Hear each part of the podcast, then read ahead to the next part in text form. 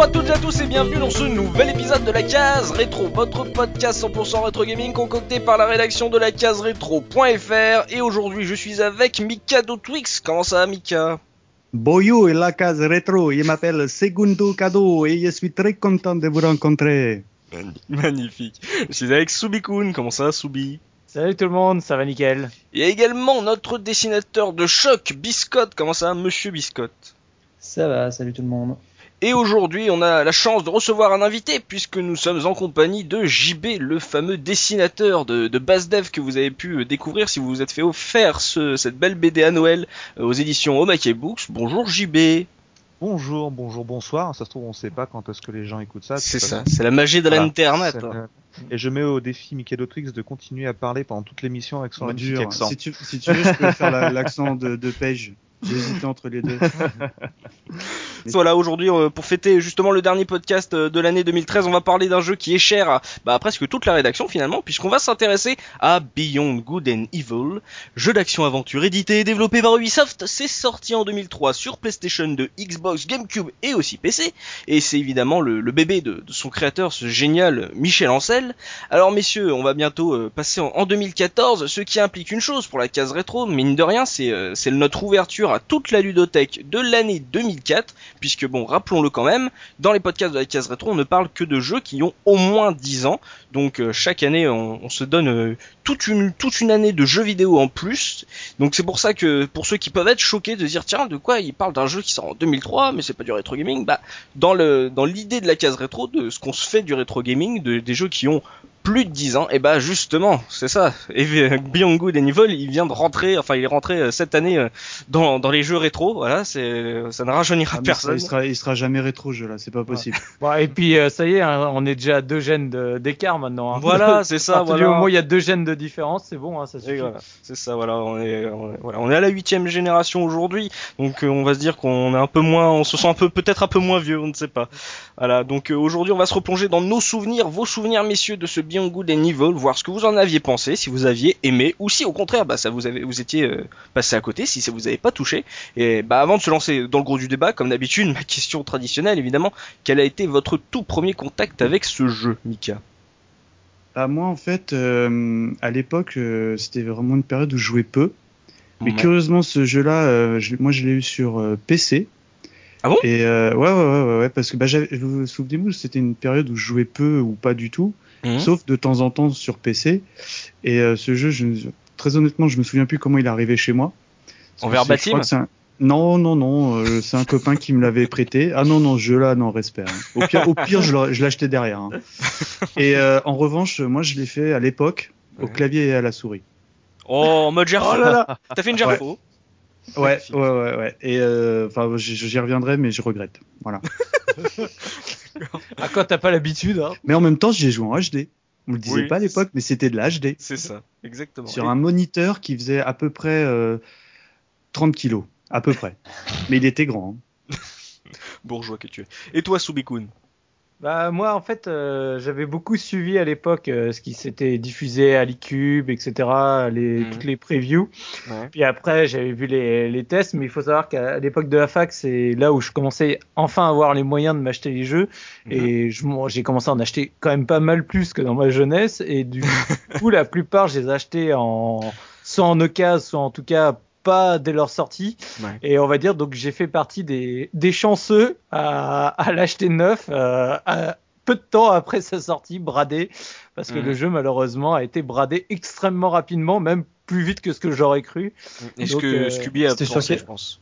c'était sur quelle version? Euh, Version Xbox, puisqu'à l'époque, tous les jeux qui sortaient, comme j'avais les trois consoles, j'avais la PS2, GameCube et, euh, et Xbox, euh, tous les multi-supports, je les prenais sur Xbox. Moins cher? Bah oui, ils étaient, au même prix que. Enfin, il n'y avait pas de différence de prix vraiment sur les supports, mais par contre, euh, c'était mieux sur Xbox. Ah bon? Bah en multi-support, oui, la plupart des conversions étaient meilleures sur Xbox. Ah, j'ai toujours cru que c'était sur GameCube, moi, je sais pas pourquoi. Ça dépend des éditeurs. Moi, c'était une période de, de, où je bossais en fait dans les jeux vidéo et Electronic Arts qui euh, qui avait des bureaux basés à Lyon et on, ils faisaient des jeux bah, par définition en multi-support. Mhm. Et euh, bon parce que c'était le marché, la PS2 était vachement plus testée, vachement plus approfondie. Mm. Mais c'est vrai qu'à côté de ça, la version Xbox et GameCube était plus jolie et entre les deux, la version Xbox était toujours un peu au-dessus. Après, il y avait souvent des bugs de sauvegarde, ce genre de choses. Quoi. Oui, Ça pouvait arriver. Ouais, exactement. Euh, Monsieur Biscotte, notre dessinateur de luxe, comme j'aime à, te- à le rappeler, celui qui nous fait les, les magnifiques avatars et notre site Tubo qui a même été récompensé cette année au Golden Blog Award. Euh, encore merci à toi pour euh, tout ce talent qui nous saute à la, au visage tout- deux fois par mois. Euh, toi, J'aime- J'aime quand tu me parles comme ça. voilà, pendant que je te caresse dans le sens du poil, est-ce que tu peux me dire quel était ton tout premier contact avec ce BGE Alors moi, le premier contact, c'était par la presse. Ouais. Euh, J'ai toujours aimé ce que faisait euh, Michel Ancel et euh, voilà, euh, le voir travailler sur un nouveau jeu, ça, ça me titillait bien. Ouais. Après, j'ai euh, vite déchanté. Euh, ce que tu disais tout à l'heure que le jeu était sorti en 2003. Ouais. Mais euh, c'était vrai pour la PS2, mais pour les autres supports, c'était en 2004 parce que Sony avait sorti le chéquier et Mhm. avait et avait fait une exclusivité temporaire euh, sur euh, sur la, la PS2. Oui, et c'est vrai. moi, ça m'avait mis fou et ça m'avait mis hors de moi de, de voir que le jeu a été repoussé alors que je l'attendais depuis depuis les premières informations. Ça a été quoi Trois mois de retard? Euh, ça a été novembre pour la PS2 et février, fin février Mm. pour, pour les autres supports. Ouais. Mais moi qui rêvais de- d'y jouer en fait pendant les vacances de Noël, et ben, il a fallu attendre deux mois, trois mois de plus. Hmm. Toi, toi, t'avais la GameCube. Moi j'avais la GameCube, ouais. Euh, JB, toi, euh, notre invité de luxe pour ce dernier épisode de l'année, euh, ta toute première rencontre avec BGE, c'était quoi? Euh, alors moi c'était, euh, bah, j'avais vu ça sur des forums et sur Mhm. les sites d'actu, euh, voilà. Et ça, enfin vraiment j'avais trouvé la direction artistique. Enfin moi ça me plaisait vraiment. Ouais. Et pareil c'était une période de ma vie où je commençais à gagner mes propres sous, donc euh, c'est vrai que j'avais fait, je commençais à faire une petite boulimie de jeu. Et je me suis dit celui-là, celui-là allait y passer. Et l'avantage c'est que moi je l'ai pris sur la sur GameCube parce que c'était la ma, ma plateforme principale à l'époque. Ouais. Et, euh, et il était sorti effectivement à 30 euros. Alors moi, moi, j'étais prêt à payer 60 euros pour ce jeu-là parce qu'il y avait vraiment plein de promesses. J'avais vu des vidéos, des trucs comme ça, ça me disait Mhm. vraiment. Mais prenez Et, euh, ma thune Ouais, non, mais c'était limite, je vais, je vais en acheter deux ou je sais pas quoi. Et j'avais été vraiment peiné en fait de voir que il n'y avait pas eu tant de succès qui, qui, qui, qui méritait tout simplement. Ouais. Mais, euh, mais voilà, ouais, 30 euros, voilà, j'avais acheté directement le jour de sa sortie, carrément, et c'était vraiment un, un très très bon moment. Le jour de sa sortie à 30 euros. Oh la vache. mais ouais, non, mais oui, Ah. mais c'est des cadeaux comme ça qui, qui tombent du ciel de temps en temps. qui- Oh. on ne mérite pas, on ne mérite pas. Mais... Hmm. Ah mais ouais, je vous comprends parce que moi justement j'avais la, j'avais la PS2 et euh, curieusement, enfin c'est pas curieusement, c'est connu de beaucoup euh, dans l'hi- dans l'histoire d'Ubisoft, euh, c'est que je l'avais pas pris à ce Noël-là parce que euh, j'avais fait le choix de prendre Prince of Persia. Et Voilà. euh, mais comme beaucoup de gens en fait oui, malheureusement et, et BGE a, a vraiment beaucoup souffert de la campagne marketing de, Mm. de, de Prince of Persia qui a été développé d'ailleurs avec le moteur du jeu Mais qui oui. s'appelle le moteur Jade Et oui, pour comme le personnage. J- Et, euh, JB, il est en train de me péter toutes mes anecdotes là. pardon je suis désolé non, non, mais au contraire, c'est cool. le, le. Et euh, ouais. C'est surtout que c'est surprenant de la part d'Ubisoft de cette euh, limite planter eux-mêmes un. Mais oui, ils sont concurrencés eux-mêmes, ils ont sorti euh, Non, ouais. Et en fait, tu vois, je l'avais, j'avais pris le Prince of Persia à Noël et euh, je me suis dit, bah, j'attendrai le début de l'année. Enfin, mon anniversaire étant en mars, je me suis dit, je vais attendre le début de l'année euh, prochaine euh, pour m'offrir euh, BGE parce qu'il me- je l'attendais vraiment depuis le tout début. Je le suivais dans les magazines. J'étais en ouf. Il y avait des promesses là-dedans. On y reviendra, mais il y avait des promesses dans, dans ce jeu qui me rendaient mais totalement dingue. Et quand j'ai donc pour mon anniversaire, je me le suis offert. Il était déjà mais plus que moitié prix. J'ai, j'ai, je, j'ai- je me sentais presque coupable. C'est ça qui était hallucinant. C'était, enfin, c'est voilà, c'était une dure période pour euh, pour EUBI et pour cette série. Malheureusement, C'était une période où t'avais encore des scrupules à, à mettre 20 euros dans un jeu. Maintenant, tu t'en as plus rien à cirer. Ouais, voilà, c'est le prix normal. c'est clair. Là, d'un seul coup, tu sentais qu'il y avait un truc qui, qui était moche, quoi. Exactement. Euh, JB, on va rester avec toi, euh, puisque si, nos auditeurs, peut-être si vous avez, vous avez passé Noël, vous avez envie peut-être encore de vous faire des cadeaux, euh, si vous n'avez peut-être pas eu ce que vous cherchiez, euh, on a une bonne BD à vous conseiller et euh, rien de mieux que notre euh, BDvore euh, Mikado Twix, qui aujourd'hui est une grande star de la BD, bien sûr, euh, qui a sa propre BD euh, Ça, totalement. c'est la classe. Hein. Voilà, c'est la, la, la boucle est bouclée. Mikado Twix, toi tu aimes la Par BD contre, euh, par contre, Micadette, elle a un petit peu moins de poitrine. Mais bon, c'est c'est ça. C'était cadeau, c'était cadeau. C'était cadeau, je garde, hein. moi ça m'a, je valide. Hein. Donc Mika de Twix, toi, Basdef, euh, tu connais, en plus, on va pas se le cacher, avec JB, vous habitez à peu près dans le même coin. Est-ce que tu conseilles justement cette BD de, éditée chez Omake Books à nos auditeurs de la case rétro? Pas du tout, alors c'est vraiment de la grosse merde. t'imagines, t'imagines si je... Les auditeurs veulent savoir. Les auditeurs ah, veulent la vérité. Moi, moi je, je l'ai connu euh, JB, j'ai connu bon par euh, par euh, son travail avec l'édition qu'a fait Florent Gorge chez Omake, donc de, de base def. Mmh. Et bon bah coup de chance, il était en dédicace donc à Lyon parce que nous habitons tous Lyon, enfin JB et moi. et ce qui, ce, qui, était cool, c'est qu'il était tout seul. Je suis bon, bon allez, je vais taper la discute et tout. bon, finalement, je feuillette sa BD, puis j'ai vraiment trouvé ça sympatoche. Et euh, ce qui est bien, c'est que c'est vraiment une BD qui est, euh, qui, est, qui est pour moi en pixel art, mais du, comme euh, je les affectionne. Et surtout, il y a une vraie histoire avec des vraies références. C'est-à-dire qu'en fait, c'est l'histoire de deux potes, Simon et Ludo, qui, selon moi, sont un petit peu des geeks, un petit peu losers. Je sais pas si JB va me taper ou non et qui sont très très très friands de jeux vidéo et euh, un, des deux copains arrive à hum, obtenir une cartouche un peu louche de d'un jeunesse et en fait il s'avère que euh, il, se retrouve projeté donc en version 8 bits euh, dans le jeu euh, qu'ils ah. ont juste avant lancé sur Nintendo quoi. Mmh. Après j'ai pas trop envie de dévoiler parce que c'est plutôt des strips et puis c'est vraiment très très très référencé. Mais il euh, y a, pour nous, enfin là, je, enfin, je trouve personnellement que c'est une BD moi qui, qui, qui s'adresse directement entre guillemets à notre cible, à savoir les rétro gamers, ouais. parce que c'est vraiment bourré bourré de, de références. Notamment, euh, moi j'en ai noté quelques-unes. Je vais vraiment pas spoiler la BD, parce qu'elle est. Je vous invite vraiment à l'acheter. Oui. Parce que il euh, y a, il y a deux trois planches qui, comme ça, quand j'ai préparé l'émission, qui me sont restées en tête, à savoir celle où Ludo à la révélation de comment Mario il arrive à, à obtenir les, les, pièces dans les caisses qui sont suspendues, qui sont en apesanteur. Ah, je, je vais pas le dire, je vous invite à le feuilleter parce que j'ai trouvé ça très très drôle. Mm. Et évidemment, y a, moi j'ai noté pas, pas mal de références, voire euh, des clins d'œil à des jeux vidéo. Il me semble avoir reconnu un petit peu, donc je l'ai dit du Mario, euh, du Double Dragon. Alors, JB, j'ai une petite question. Est-ce qu'à un moment il y a du Outrun? Euh, alors c'est pas Outrun, ouais, je vois, je vois le passage auquel tu fais référence. À un moment, on les voit, on les voit avancer. Enfin, ils sont vus de dos et la, la ville qui se trouve au fond. Et en fait, tous les, tous les jeux de voiture étaient plus ou moins représentés de cette façon-là. Moi, ma culture jeu, ça aurait plus été chez HQ. Ah, oui, ah oui, le deuxième alors. Voilà. Exact. Ah oui, oui, parce que je t'avoue que je, sur le moment, j'ai pensé à Turbo Outrun. Mais en fait, ça peut être n'importe quel jeu de voiture au final.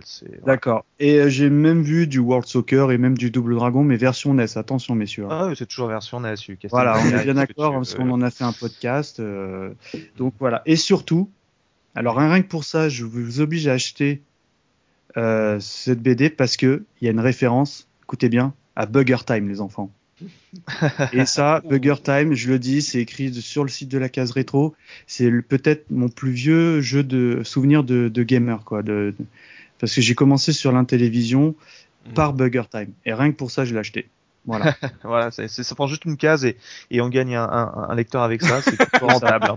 C'est plutôt rentable. non, mais très honnêtement, euh, au-delà du fait que JB nous fait la, joie de venir, moi j'ai vraiment euh, eu un coup de cœur sur cette BD. C'est pour ça que je me suis permis de le contacter parce que euh, moi qui aime bien ces, ces univers-là, à ma connaissance, il y a peu de choses qui se font en, en bande dessinée, en tout cas et, et, euh, et, je trouve que c'est vraiment extrêmement efficace et euh, vivement la suite, quoi. Voilà. Bah merci. Hein. Voilà, j'ai rien à ajouter. Très bien. Voilà. Et d'ailleurs, euh, pour suivre JB sur son site que je vous invite à consulter, euh, ouais, chez jb.com, GIB. J'ai vu que tu euh, préparais également, si tu veux peut-être en parler, un, des pilotes de la BD Basdef. À, à, à, ma connaissance, il y en a eu, j'en ai eu trois que j'ai regardé.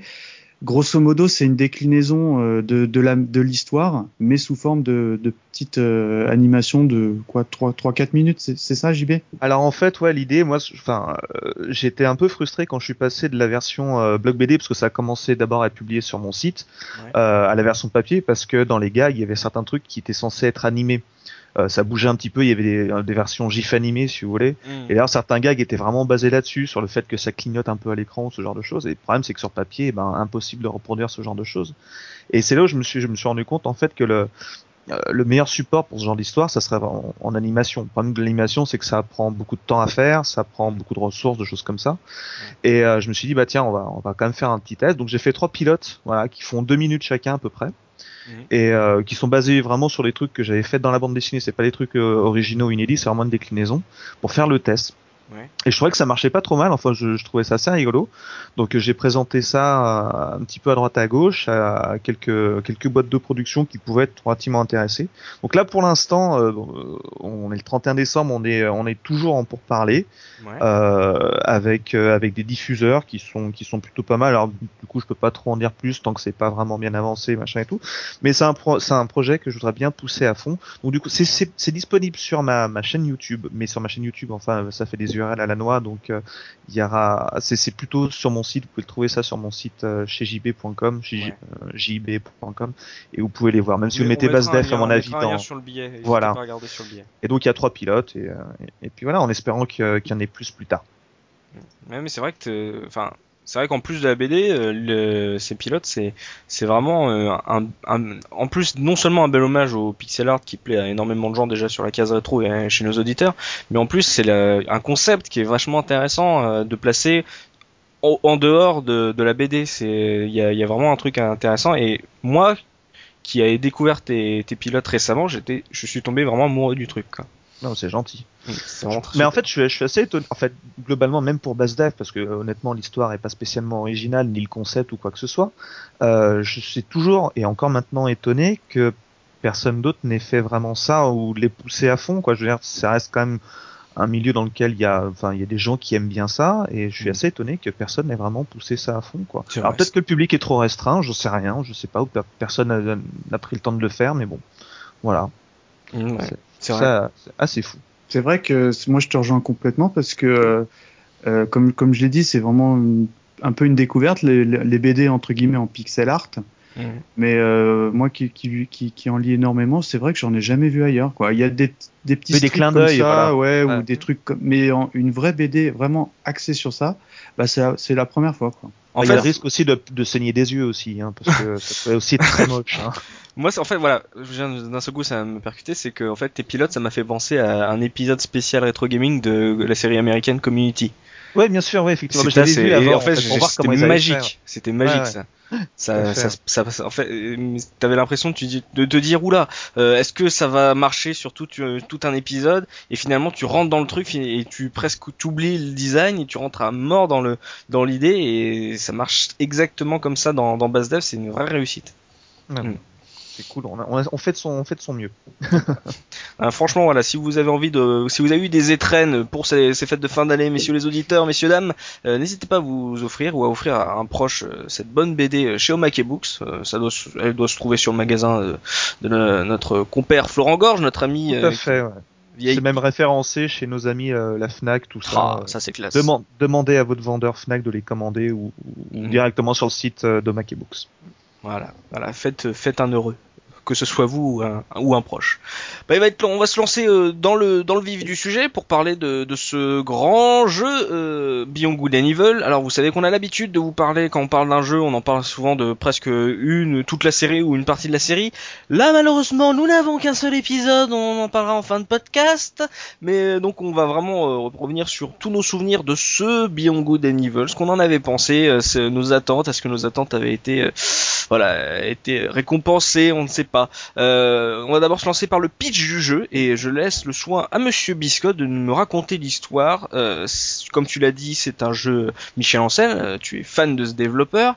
là, il se lance vraiment dans un jeu à histoire, même s'il avait dans Rayman 2, ça avait commencé vraiment à essayer de mettre en avant l'histoire des Rayman, même si Rayman c'est avant tout son gameplay. de quoi ça parle ce Beyond Good and Evil? Alors ça, ça parle en fait d'une planète, la planète Illis. Oui. Euh, donc d'après l'histoire, on est en 2435. Et sur, cette, sur cette planète, on va suivre les aventures d'une jeune femme qui s'appelle Jade oui. et qui habite avec son oncle Paige, qui est un, cochon. Tout, va bien. Voilà, pour l'instant tout est tout est ok. Euh, sur euh, donc elle habite euh, sur un, dans un phare mm. Qui sert d'orphelinat pour des pour des enfants. Ils sont gentils. Qui sont gentils. Donc ils ont plus de ils ont plus de parents. Mais ils sont gentils. Mais ils sont gentils. Eux ils sont gentils. Il y a des petites chèvres et des petits des petites choses. et donc cette cette jeune femme elle est elle est journaliste. Oui indépendante et, euh, et donc euh, bah, en fait elle, vit, elle, vit, elle vit de ça mais la planète est régulièrement attaquée par euh, des extraterrestres ouais. les DOMS les DOMS les DOMS qui, qui, qui, capturent, qui capturent les gens ouais. donc heureusement nous, il y a les sections alpha, donc qui est oui une espèce de milice qui euh, est censée protéger, protéger les gens, mais, euh, mais de façon un petit peu, un petit peu brutale, un petit peu. Euh, un petit peu arbitraire. Voilà. C'est ça. Et bah donc au début du, du, jeu, on se retrouve sur cette île, sur, donc, sur, sur, le phare, et, et il y a une attaque de, de DOMS, donc ces extraterrestres qui arrivent par une espèce de, de portail spatio-temporel, je dirais. Ouais, ouais, et, euh, et donc, euh, elle est censée protéger en fait euh, l'orphelinat, sauf que bah, malheureusement, ils ont plus de plus d'argent. Ouais. Et donc, le bouclier ne peut pas être activé parce que c'est dans un monde où il faut mettre de l'argent pour que ça marche. Parce que EDF a coupé le courant. Voilà. Exactement. EDF, on vous doit plus que la lumière. Donc les gentils euh, enfants de les, les, gentils orphelins n'ont pas d'électricité pour se protéger euh, donc de l'attaque des DOMS puisque le bouclier de, du phare euh, ne marche pas, c'est ça? Voilà, c'est ça. Mmh. Donc ils subissent une attaque des, de ces créatures et elle est obligée de se défendre. Et puis bien sûr la section alpha arrive mais un peu tard pour, pour les secourir. Mmh. Et, Comme à chaque fois. Voilà, la cavalerie arrive un petit peu tard. Et euh, donc elle va être vite contactée pour, euh, pour du travail, pour, euh, pour gagner de l'argent. Donc au départ, elle va, elle va partir en mission pour, pour gagner de l'argent. Et cette mission, ça va être de, de répertorier les, les animaux de, de, de, de, la planète. Mm, ça, on va revenir dans le gameplay, ça va être un truc voilà. assez, assez génial. Ça.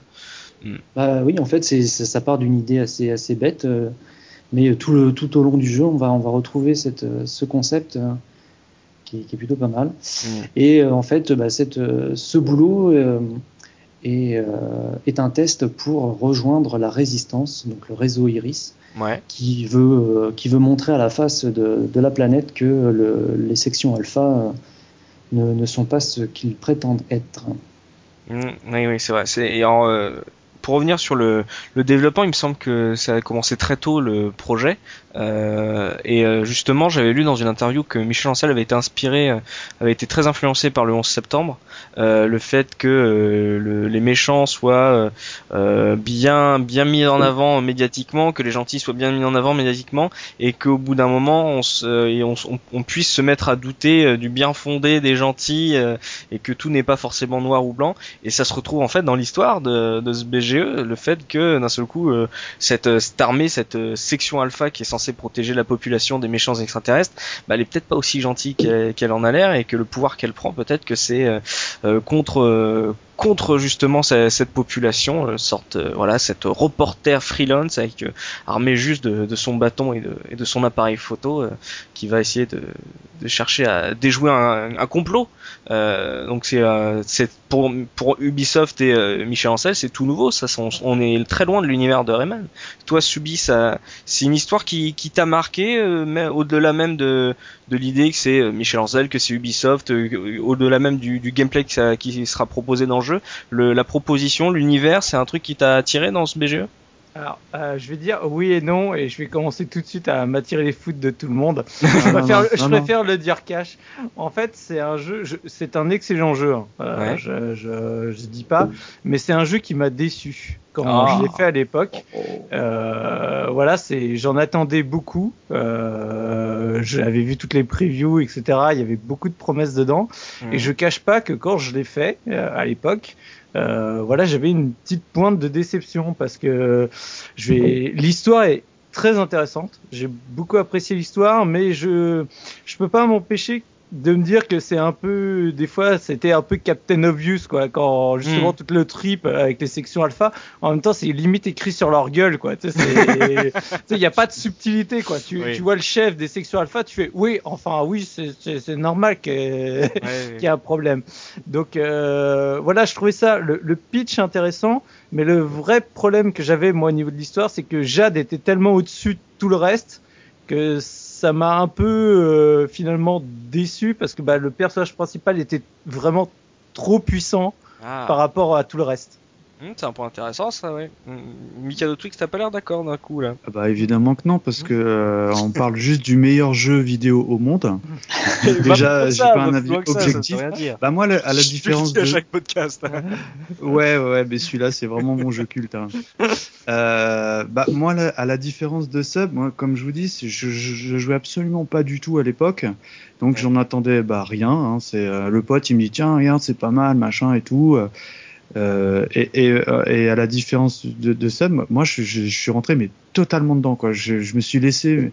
En fait, j'ai vraiment eu un, un sentiment de, de, voyage. Quoi. J'ai voyagé complètement dans le jeu. Quoi. Mmh. J'ai vraiment eu le sentiment euh, de, de, de, de, parcourir l'histoire aux côtés de, de Jade et, de son oncle et un peu plus un peu plus tard Double H.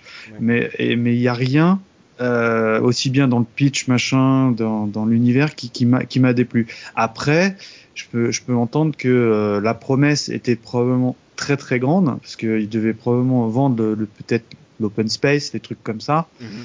Euh, moi, euh, enfin, n'en attendant rien, bah voilà, donc je n'ai eu que de la que de la bonne surprise. C'est pour ça que, enfin, ça c'est un, je fais un aparté, hein, fallait bien que je le place, hein, que je regarde jamais les news d'un jeu que j'attends parce que, bah, du, comme au cinéma, bah, t'attends beaucoup, puis au final, bah, t'es un petit peu déçu parce que t'as as, l'impression que la barre est tellement haute, et bah, que bah, quoi qu'il se passe, ça, ça, ça, ne pourra pas te satisfaire. Je, et du coup, j'imagine très très bien que le jeu il devait être survendu à l'époque, en tout cas pour ça. Quoi. Il n'était pas forcément survendu, justement, contrairement à ce qu'on peut penser. Le, même au début, euh, les premières previews qu'il y avait, euh, moi je me rappelle dans les Mac, tu avais juste des toutes petites encarts de preview. Le jeu était assez confidentiel au tout début, mais le, tu sais, tu voyais les images, ça te donnait envie. Après, euh, pour être tout à fait franc, euh, même si j'avais pas eu des news, je pense que j'aurais eu exactement le même ressenti parce que c'est de manière globale, comme je disais, c'est il y a, y a des il y a des petites choses qui qui me gênent dans le jeu malgré toutes ses qualités, malgré que voilà, pour moi c'est un excellent jeu, mmh. mais c'est il y a des choses que tu sais c'est un peu euh, je, vais, je, vais, être vraiment méchant je suis désolé en plus je m'en veux, veux d'être méchant comme ça. pour la première fois Subikun va être le méchant je, voilà j'adore. tu vas bâcher mon jeu préféré quoi. Le, le gars le gars on l'invite parce que je sais qu'il va en, en, dire du bien. Il me pourrit mon jeu quoi. J'hallucine ton jeu. Vas-y. Vous, vous pourrez me tuer après euh, la phrase que je vais dire. C'est qu'en fait, ce jeu-là, ça m'a fait le, le, même phénomène qu'Heavy Rain, c'est-à-dire que je, quand je l'ai fait, j'ai beaucoup apprécié. Ouais. Et une fois que je l'ai terminé, je me rappelais plus de ses défauts et de ce qui m'a dérangé que de. Ah. Et eh ben moi, ben moi c'est tout à fait le contraire en fait. Ah, euh, vas-y. Euh, c'est tout à fait le contraire, c'est-à-dire que euh, il y a des défauts dans le jeu, ça c'est indéniable. Hein. Euh, mais en fait, une fois qu'on a fini le jeu, moi je, moi je me suis rappelé que des bons côtés. Mhm. Et, euh, et, là, pour préparer l'émission, bah, je l'ai refait, euh, je l'ai même refait plusieurs fois. et, euh, et quand, quand je jouais, je me dis ah oui, c'est vrai, il y avait ça. Oh non. Alors que je me rappelais que des bons côtés, autant, autant technique que technique. Bah oui, enfin. J'en avais gardé un, un, mhm. très très très bon souvenir et tous les tous les à côté tous les tous les problèmes techniques ou, ou scénaristiques je les avais carrément zappés quoi on en vient au ressenti en fait qu'on peut avoir ouais, euh, dans, dans, dans, un jeu comme ça. C'est vrai qu'objectivement, si on essaye de, de, de, prendre un peu de recul, effectivement, bah, ça reste un jeu avec bah, ses qualités, ses défauts, tout ça et tout. Mhm. Mais euh, moi, ce qui m'avait vraiment, il m'avait accroché dans les, dans les toutes premières minutes, parce qu'en fait, ça faisait référence à tout un tas de trucs en même temps, c'est une sorte de synthèse vraiment parfaite. Et il y avait quelque chose qui m'avait vraiment cloué, c'était l'ambiance sonore. On va peut-être en parler un peu plus tard. Mais il y avait un côté Miyazaki, euh, des films de Miyazaki, qui, qui était vraiment incroyable. Mm. Euh, le doublage en plus était réussi. Bon, il n'était pas parfait, mais il était réussi. Euh, aussi bien dans l'ambiance, le, même le style graphique, un petit peu le trait un peu franco-belge. Enfin, je sais pas, il y avait quelque chose qui, dès le départ, je trouvais les personnages attachants. Dès le mm. départ, j'étais très impliqué, j'avais envie de jouer avec eux. Et euh, effectivement, objectivement, c'est peut-être pas le meilleur jeu du monde d'un point de vue purement ludique, euh, parce qu'il a tout un tas de petits défauts, mais en même temps, c'est un jeu qui a 10 ans maintenant. Et mais au, au, niveau de l'ambiance, c'était fou. Et moi, par contre, le problème que j'ai eu quand j'ai fini le jeu, je me suis mm. dit, c'est déjà déjà fini parce ah que pour dire ce qu'on veut, il reste quand même un, poil court, même si on le retourne un peu dans tous les sens. Mm. J'en voulais plus, et c'est quand même souvent bon signe, quoi, parce qu'il y a des il y a des jeux, tu finis, tu te dis, enfin ça c'est fait, c'est plié, c'est dans le placard. Mm. Celui-là, on se disait, j'aurais bien empilé pour encore une vingtaine d'heures supplémentaires. Mais c'est ah, ce que dit Soubi, c'est que finalement euh, l'ambiance et les personnages ont primé finalement sur sur l'histoire, et je, je, suis assez d'accord avec toi, Soubi. C'est euh, on va on fera de toute façon euh, on fera forcément la la comparaison avec un, certain grand jeu de Nintendo puisque ce BGE a souvent été appelé le, Zelda français donc euh, euh, on pourra retrouver des, similitudes mais c'est pour moi c'est exactement comme les Zelda. Les Zelda l'histoire de chaque épisode euh, je m'en fiche et souvent je peux je vais mélanger les, différentes histoires et c'est pas important pour moi. Et ce qui ressort finalement quand tu ressors d'un Zelda c'est l'ambiance c'est l'univers c'est les le l'aventure que que tu as vécu et, et finalement l'histoire de base est souvent prétexte. Alors elle est plus prétexte dans un jeu Zelda de Nintendo, alors que que dans ce, ce BG où là justement c'était bien, c'était c'était mis en scène, mais comme tu dis, ça allait pas forcément euh, bien loin, ou c'était assez euh, obvious euh, quand tu jouais l'histoire. En fait, tu savais que t'allais t'allais arriver là, et finalement tu prenais du plaisir pour autre chose, pour tout ce que ça proposait d'autre finalement ce BGE. Par contre, euh, justement, comme on parlait vite fait donc de l'histoire et de la fin, euh, je me rappelle, ça a été euh, le, début de quand j'ai commencé à me fâcher avec Ubisoft sur leur fin de leur jeu. Ouais, sur les... c'est vraiment BGE qui a commencé à marquer ça et qui a commencé sincèrement à m'énerver. Cliffhanger C'est le vieux Cliffhanger, mais qui sert à rien en plus, à la toute fin du jeu, juste pour en gros, tu vois, déjà le jeu a été un peu court, donc euh, tu as, as, un tout petit peu sur ta fin. On, on, te met un peu le teaser pour, pour la suite, mais, mais du coup, on oublie de, de finir vraiment, j'ai envie de dire, correctement le, le jeu. Et, et là, on va dire que donc BGE 2, bah, on l'attend toujours, donc euh, la frustration commence à devenir longue. Je repense à Prince of Persia, on va dire sur 360 euh, et PS3, qui m'a fait exactement le même le même enfin un scandale quoi. J'avais envie de, de, prendre la galette et de l'acheter par la fenêtre juste à cause de la fin, alors que j'avais adoré le jeu. Mhm. Enfin, il y a plein de fins comme ça là d'Ubisoft juste en se disant bah tiens on va se préparer à faire les 2 3 4 5 6 mais par contre c'est quand même pas sûr qu'on les fasse. Mais oui. Bah ça, ah, on surtout, eu pareil avec que, euh, surtout que la, la, la, fin en fait du 1 euh, la suite, on ne l'aura jamais parce que ça m'étonnerait qu'il commence le 2 en nous expliquant ce qui s'est passé en fait à, la fin du 1. Oui, oui, surtout cette espèce de, de twist. Euh, ce qu'on peut espérer, c'est que comme le comme le, le, twist final, enfin le cliffhanger final euh, concerne un des personnages principaux et que le peu qu'on a vu d'un hypothétique ah deuxième épisode, enfin il y a aussi ce personnage-là, mm. euh, on peut éventuellement penser que même s'il euh, il résolve pas tout de suite le le, le, problème, enfin en tout cas le, petit truc en plus, ce petit cliffhanger, au moins ils en parlent et que ça soit au moins le moteur pour un autre truc. Je sais pas. Je pense que c'était encore une fois, on parlait d'un projet ambitieux à la base, on parlait de voyage interstellaire. D'ailleurs, quand on regarde le ciel, on voit on peut regarder le nom des constellations et c'est vrai qu'on se dit zut, on aurait pu aller là, on aurait pu aller là. C'était super chouette. Et en plus, c'était plein de promesses. Et on peut se dire que c'était genre le premier volet d'un truc euh, vachement plus tentaculaire et un petit peu coupé en plein vol. Mais un deuxième épisode est euh, toujours probable, possible. Aux dernières nouvelles, euh, tout à fait probable. Mais j'y crois, euh, juste après Shenmue 3, il n'y a pas de souci. Hein. je, pense qu'il y a plus grande chance que tu l'aies que Shenmue 3. Hein. Oui, oui, voilà, je pense que ça sera un peu plus bon pour, euh, pour le deuxième épisode de BGE plutôt que... Euh, j'ai des sources internes à Montpellier, à Ubi Montpellier, et pour l'instant on m'a dit que ça ne reste qu'une utopie. Hein, donc, J'ai les mêmes sources et j'ai pas les mêmes versions. bah, il faudrait qu'ils se mettent d'accord alors. Moi je, moi, je, moi je sais rien mais je dirais tout. Accordez vos violons, messieurs. Euh, donc là, rentrons dans dans le jeu. On va parler. euh, Il y a plein de, features, comme on dit euh, dans ce de BG. On va essayer de, bien euh, tous toutes les servir. On va commencer par un truc évident, c'est l'exploration. JB a parlé à juste titre du monde ouvert, de la promesse des constellations. Moi, ça a été juste ma grosse déception personnellement sur le jeu, c'est que quand ça a été vendu dans les previews des magazines, l'ambition d'Ancel, c'était vraiment de pouvoir aller d'une planète à l'autre sans temps de chargement. C'était l'idée de pouvoir euh, rentrer euh, dans l'atmosphère et se poser avec euh, son vaisseau Overcraft sur une autre planète pour visiter d'autres villes. Moi, j'étais, en fait, j'a- j'avais acheté ce jeu que pour ça. Je savais que ça été, je savais en lisant les tests que ah ça y est, ça y est, un petit peu, mais pas beaucoup. Mais vous allez voir, c'est vachement bien. Et je sais que ça a été ma grosse déception de me dire ah là là là là, j'ai trop attendu. Voilà, c'est comme l'avait dit Mika. Des fois, quand t'as quand t'attends trop un jeu, t'es forcément déçu. Quand tu l'attends pas, c'est là, là où arrivent de bonnes surprises. Euh, au niveau de l'exploration, euh, j'avais lâché le mot tout à l'heure. Soubi, j'ai parlé de Zelda français. Est-ce que est-ce que c'est justifié? Est-ce que c'est juste ou est-ce que euh, je me fourvoie totalement? Non, non, non, je pense que c'est euh, enfin, très proche de, de la réalité du jeu. Euh, le jeu, de toute façon, s'est inspiré de beaucoup d'autres jeux et a fait son petit mélange euh, à, à soi, quoi.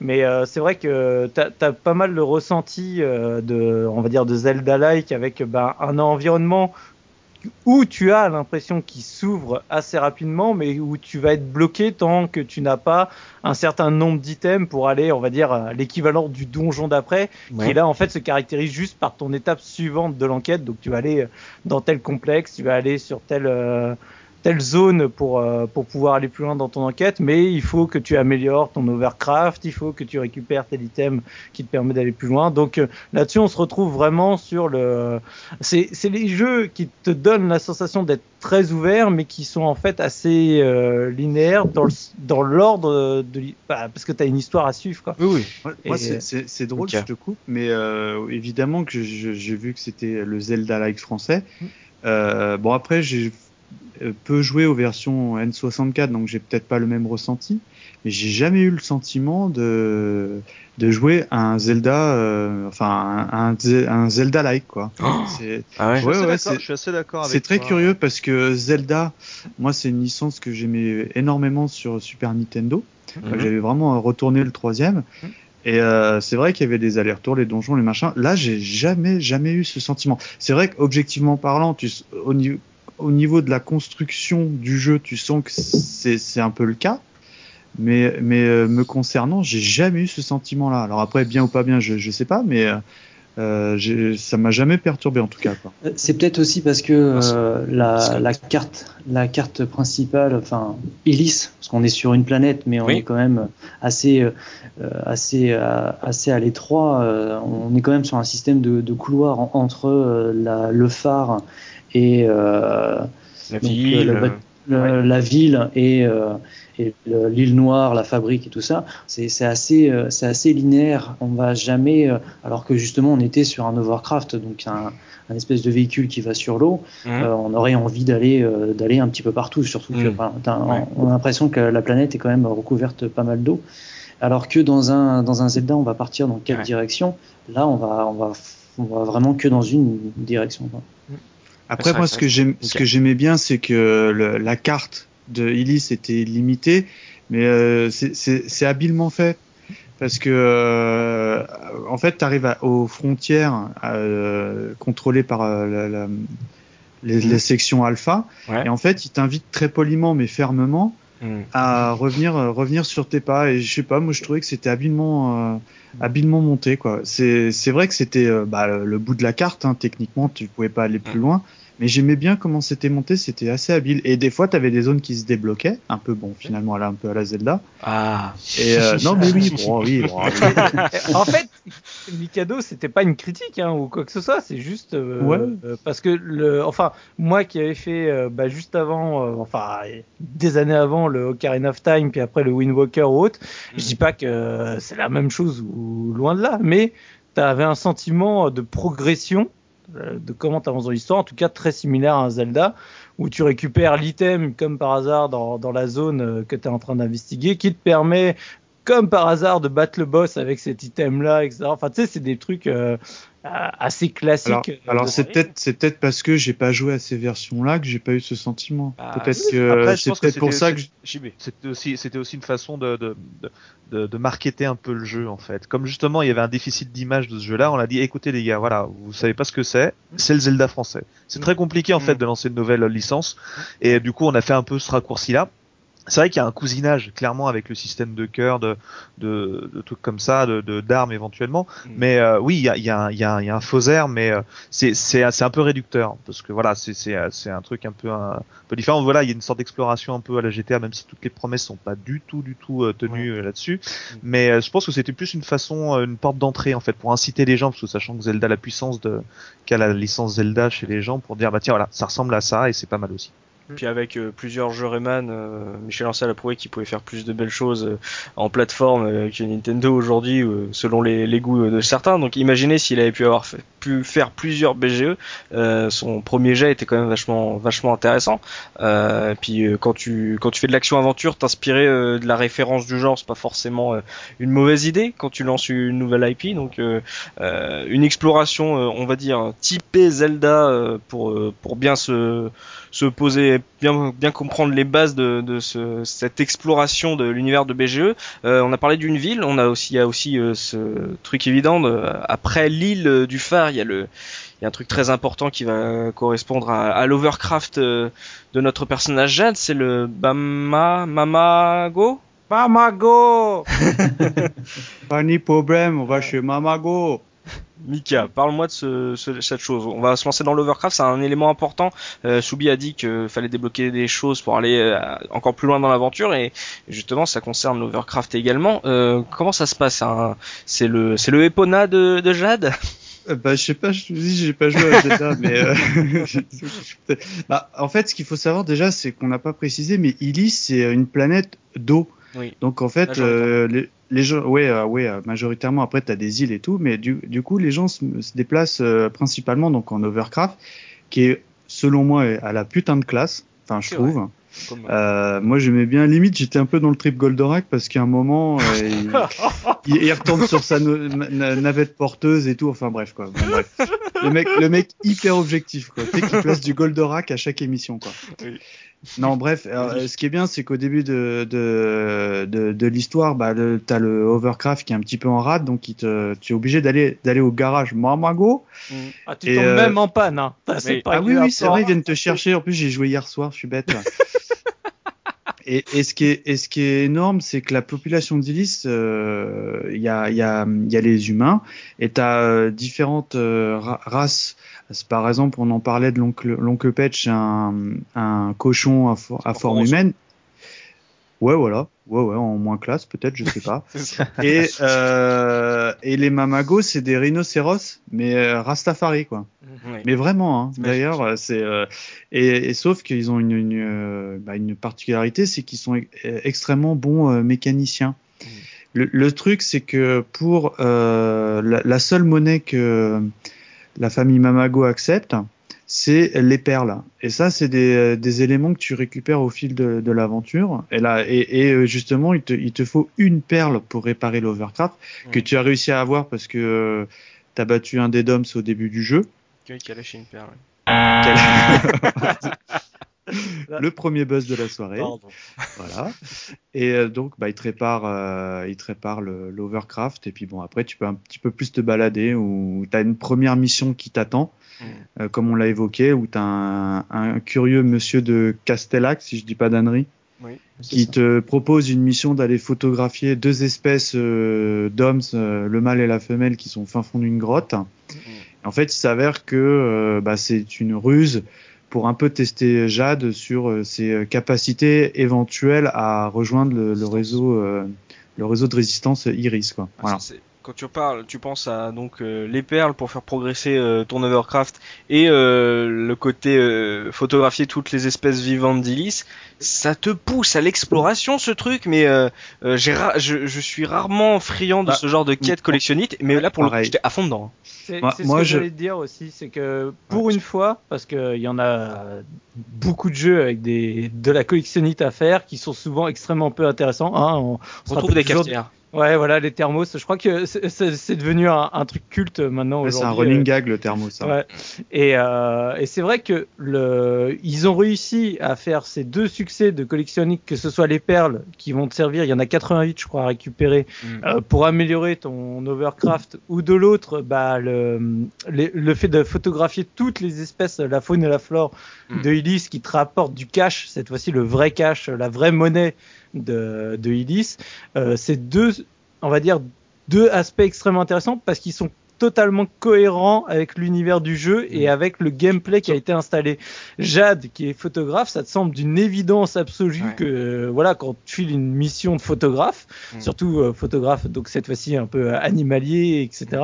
Bah voilà, tu fonces et et ça à chaque fois, il y a toujours des moments où tu te dis Oh merde, il y a ça, j'ai oublié de le photographier. Ah, oh non, j'ai trop les nerfs. C'était compulsif, mais c'est même quand tu te rends compte contre des boss, d'un seul coup, t'as le réflexe, tu dis Oh attends, c'est un boss, il est, il est vivant, et t'essaies de, pendant que tu dois te battre contre un boss, tu, tu sors ton appareil photo pour le prendre en photo. C'est, c'est, t'as une sorte de réflexe paranoïaque de dire Attends, j'ai vu un truc qui bouge, j'ai vu un truc qui ah, bouge. sinon, je vais, je vais le louper, c'est une espèce unique, je n'y en aura pas d'autre. Mais oui, c'est incroyable ça. Ça arrive peu, ça quand même. le, jeu vous prend quand même un petit peu par la main, euh, même si on a l'impression d'avoir loupé un, un, boss ou quoi que ce soit. Il y a juste, je crois qu'il y a juste un seul, un seul animal euh, qui se, qui se trouve vraiment à toute dernière. Enfin, c'est le dernier que tu dois photographier d'ailleurs. Si tu loupes à ce moment-là, bah c'est fini, tu le vois plus. Mais globalement, la plupart, tu peux essayer de la retrouver. C'est de la, la baleine euh, cosmique. Mmh. Voilà, bien nommé. Ah en fait, quand tu quand tu te diriges vers vers la Lune et donc le, le, la dernière partie de, du jeu, il y a une mm. sorte de grosse météorite que tu dois shooter avec ton euh, avec ton avec ton vaisseau. Et une fois que tu l'as shooté, il y a un animal qui en sort et tu le prends en photo et c'est le dernier à prendre en photo. Il fallait le savoir quoi. Ouais, mais moi, dès... non, mais de toute façon, dès que tu voyais un truc qui bouge, hop là, c'est réflexe, non, mais dégaine, tu dégaines, comme Lucky Luke, quoi. Hop là! paradis! Oh putain! Mm. c'est vrai que ça, mais voilà, c'est, c'est un truc, euh, sais, tu sais pas, c'est, euh, comme tu le dis, Soubi, c'est, ce sont des trucs qui, que tu retrouves dans beaucoup de jeux, et là, tu sais pas pourquoi, c'est que les pièces s'imbriquent tellement bien que ça, ça devient naturel et que tu prends un plaisir fou, alors que ça peut te saouler sur d'autres jeux, de, euh, de, alors que ça serait peut-être plus simple et plus fun sur d'autres jeux, de là, ça coup, tu fond dedans, euh, comme tu dis, la, les pellicules pour photographier les. Parce que ça, ça s'intègre euh, complètement dans l'histoire, parce que je reviens euh, vraiment le running gag, c'est les thermos. Euh, moi perso, bon, moi c'était dans Alan Wake, je, je l'ai jamais fait ce coup des, des, thermos parce que pour moi, ça, ça tuait l'histoire. C'était, ça pétait l'histoire que là. C'est vraiment bon bah voilà là c'est pas une c'est pas une quête secondaire parce que sans argent bah tu t'avances plus à un moment t'avances plus trop dans le jeu T'as l'impression que c'est un job à la GPA. Bah, euh, oui, oui, mais d'ailleurs, euh, bah, dès le début du jeu, tu es obligé de prendre deux trois espèces en photo parce que mm. quand euh, bah, on, l'expliquait en début d'émission, là, tu es en rade de, panneaux protecteurs et bah, tu es obligé de prendre des photos pour que Segundo, donc ce qui, qui, est ton intelligence artificielle qui est toujours avec toi, qui a un accent portoricain mais de folie, C'est ce que j'essaie de faire en début d'émission, mais je l'ai un peu foiré. moi qui personnellement je trouve qu'elle a méga classe parce que de temps en temps il se matérialise. Bon en fait c'est un hologramme et franchement c'est Don Diego de la Vega quoi. Franchement il est euh, moi, Segundo. Euh, ça participe au charme en fait de, de du global. Ils n'étaient pas obligés de faire ça. Ils auraient pu faire une, une voix féminine totalement euh, froide ou quoi que ce soit. Et non, ils ont mis un mec avec un accent un peu italien. Et en plus, c'est tellement, euh, on est tellement dans le cliché que quand euh, il y a les sous-titres d'activer dans le jeu, bah, quand il l'appelle pas Jade, il l'appelle Yad, et il y a écrit Y-A-D-E, quoi. ah, moi, je trouve, enfin, j'ai crié au génie, quoi. Et, euh, bah, là, du, coup, bah, quand, quand ils ont fait les, les, euh, les photos, bah, il y a Seguno qui fait, il transfère tout de suite à la banque, et là, tout, t'as, as le panneau, euh, qui se remet directement en marche, et là, tu peux continuer ton aventure. En revanche, si tu fais pas ça, t'avances pas, tu fais rien. C'est vrai qu'il y a tout un univers, justement, euh, euh, Biscotte, toi qui, qui aime bien ce, ce genre de, de, choses, ce genre d'univers, le fait qu'il y ait des plein de, de, races différentes, des animaux, le, design de la ville même, on n'est même pas rentré dans la ville, c'est un truc qui, qui t'accroche, toi? C'est exactement ce que ce que je veux dire, c'est qu'il y a une telle richesse en fait, l'univers est cohérent et euh, il y a une telle richesse dans, dans, les créatures. Euh, chaque créature est différente. Mm. Même on peut même prendre les, les, les gens de, de, la ville en, en, photo, ça, ça fait une créature différente. Mm. Et, euh, et, les créatures qu'on rencontre, donc les, les petits animaux qu'on va rencontrer dans les grottes ou dans les niveaux, ils ont, ils ont leur, leur design propre et leur animation propre. Mm. On les retrouvera pas. Il y a certaines créatures qu'on retrouve qu'une seule fois dans le jeu. et qu'on qu'on verra. Et donc ça donne vraiment envie de, de les photographier. Par exemple, ce matin, il y a, il y a dans, un, dans une petite cache où il y, a, il y a une perle à récupérer dans, un, dans une espèce de, je sais plus comment on appelle ça, les, euh, l'armoire ou je sais plus quoi. Et donc il y a, il y a, voilà, il y a euh, les morceaux, enfin les morceaux de fromage euh, qui permettent de récupérer de l'énergie. Mmh. Quand on les Starkos, hein, c'est des tacos. Voilà. un Starkos régénère un cœur. Quand on veut récupérer le, le, Starkos, il y a des petites bestioles qui arrivent, hop, qui prennent le Starkos, ils commencent à partir. Mmh. Et, euh, et, je suis resté comme un, comme un con en train de le regarder en disant Oh, tiens, c'est marrant cette animation. et puis là, j'ai tilté Merde, c'est une créature à prendre en photo. c'est ça. C'est exactement ça. En fait, on revient toujours au même point, c'est qu'en fait, l'univers est extrêmement attachant. Moi, je vois, par exemple, quand on parle de la caractérisation des personnages, qui est des, des rhinocéros qui parlent, moi, ça fait vachement penser à Dragon Ball. Enfin, au tout début de Dragon Ball, où t'avais des, et t'avais de temps en temps des personnages qui étaient pas forcément humains, mais qui étaient des animaux et qui parlaient. Et j'ai vraiment retrouvé ça le même esprit, quoi. C'est, euh, c'est vraiment très attachant. C'est vrai qu'on a envie de s'intéresser à, à ce jeu-là. Et d'ailleurs, c'est, encore une fois, on vient au fait qu'il soit un peu court ou quoi que ce soit, mais temps en temps, il y, a des, il y a des portes qui font partie juste du décor et qu'on peut pas ouvrir. Et c'est frustrant. On a envie de passer mm. derrière, de savoir ce qui se passe derrière. Donc ouais, c'est ça. L'univers est, est, est, assez contenu. Moi, je, suis particulièrement fan de cette ville euh, euh, qui est assez euh, méditerranéenne dans le design et tu t'y sens bien. T'as as envie de, de, flâner, de découvrir et c'est vraiment des moments de contemplation où tu tu t'apprends en plus t'es photographe comme euh, comme on l'a dit donc t'as as vraiment envie de sortir ton appareil photo de prendre des photos. Euh, c'est un truc qui est vraiment dans l'univers et qui est pas dans l'histoire. T'as l'impression d'être à côté de l'histoire de de plus vraiment t'y intéresser, de te laisser emporter par euh, tout l'univers qui est proposé, euh, la faune euh, qui est proposée. T'as l'impression que tout se tient. Et puis, comme on l'a dit, c'est une planète majoritairement faite d'eau et pas n'importe quelle eau quand même. Elle défonce la race. Hein. On parle juste un peu technique, mais il me semble en plus que ça a été pensé comme ça. À partir du moment où ils ont créé le moteur, ils se sont rendus compte qu'ils arrivaient à faire de l'eau, mais de superbe qualité. Ils se sont dit, bon, faisons un faisons un monde majoritairement d'eau, profitons-en parce que là, on a un truc qui marche et c'est vrai que tu, tu sens mais tellement bien dans, dans cet univers. L'Overcraft, t'as vraiment le sentiment qui, qui glisse sur l'eau, quoi. Vraiment, mm. euh, c'est un moi, moi personnellement, c'est un, des fois, je m'amusais juste à me balader en Overcraft pour rien. C'est ça, exactement. Et à prendre des clichés, même si je les avais pris trois fois en photo, les baleines, c'est pas grave, je les avais reprises en photo. parce que celle que je venais de faire, elle était plus jolie que la précédente. Ah, à ce titre-là, les, les, les, les, courses d'Overcraft étaient cool à faire. Enfin, je sais pas, tu pouvais faire des vrais dérapages et trucs. C'est vrai que tu, tu pouvais t'amuser à te balader dans le monde et tout, c'était sympa. Mais euh, c'est vrai que les courses apportaient, bon, il y en a très peu parce que c'était juste mm. un aspect anecdotique du jeu, mais bah, c'était tellement puissant, tu pouvais faire, voilà, il y a différents aspects au jeu, donc il y a des combats, de l'infiltration, mais aussi des courses. Trop facile, mm. quoi. Le, le, jeu qui, qui touche un peu à tout et qui le fait bien. Ouais, ouais, voilà, c'est ce que je, je, je voulais souligner, c'est qu'il y a, on va évidemment y revenir, mais il y a plein de phases différentes de jeu. Et moi, je trouve qu'il y en a aucune de foireuse, quoi. C'est, c'est très très rare, je trouve, dans un jeu vidéo où tu as vraiment différents gameplays. Ouais. Et euh, où, euh, où tu dis bon ok d'accord ils ont tenté un truc mais ça fonctionne pas là toutes les phases qu'il y a il y en a aucune qui, qui m'avait déplu et qui me je serais peut-être moins catégorique que toi parce que justement, euh, enfin, moi perso, il y a, y a, quand même des les courses d'Overcraft, tu, tu vois les limites de l'Overcraft dans, dans, dans, pas mal d'endroits parce qu'il y a des bugs de collision ou mm. euh, quand tu poursuis des, des pillards dans les grottes. Euh, on arrive, on arrive quand même aux limites du, du, du gameplay en, c'est génial qu'ils aient euh, fait euh, différentes euh, différents gameplays. Il y, en a pas mal, mais à chaque fois on a quand même les, limites du gameplay qui sont vite arrivées quand c'est les phases d'infiltration. Ça va être les caméras qui, vont partir en sucette. Quand dans les courses d'Overcraft, bah, ça va être les bugs de collision. Après, moi c'est c'est mon ressenti. Hein, c'est pas non plus mais justement là, on va se lancer dans le, la, la, phase, une des phases les plus importantes. Euh, Soubi, euh, comme on l'a dit, euh, Jade, c'est une gentille journaliste. Elle n'a pas un énorme spatio-gun euh, pour défourailler tout le monde. Et une des principales features de gameplay de, de ce BGE, c'est qu'il y a des phases d'infiltration où on peut pas rentrer et défoncer tout le monde avec son bâton. Il faut des fois la jouer discrète.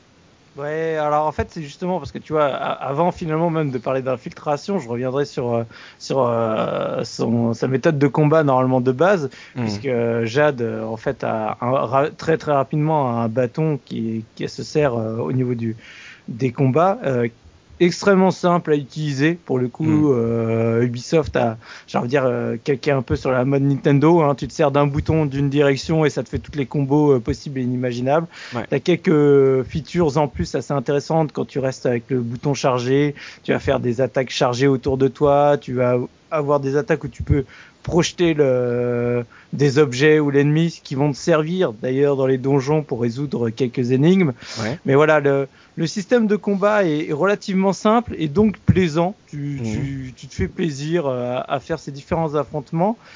Mais l'avantage, c'est qu'il n'y en a pas non plus, comme il est relativement simple, il n'y en a pas trop.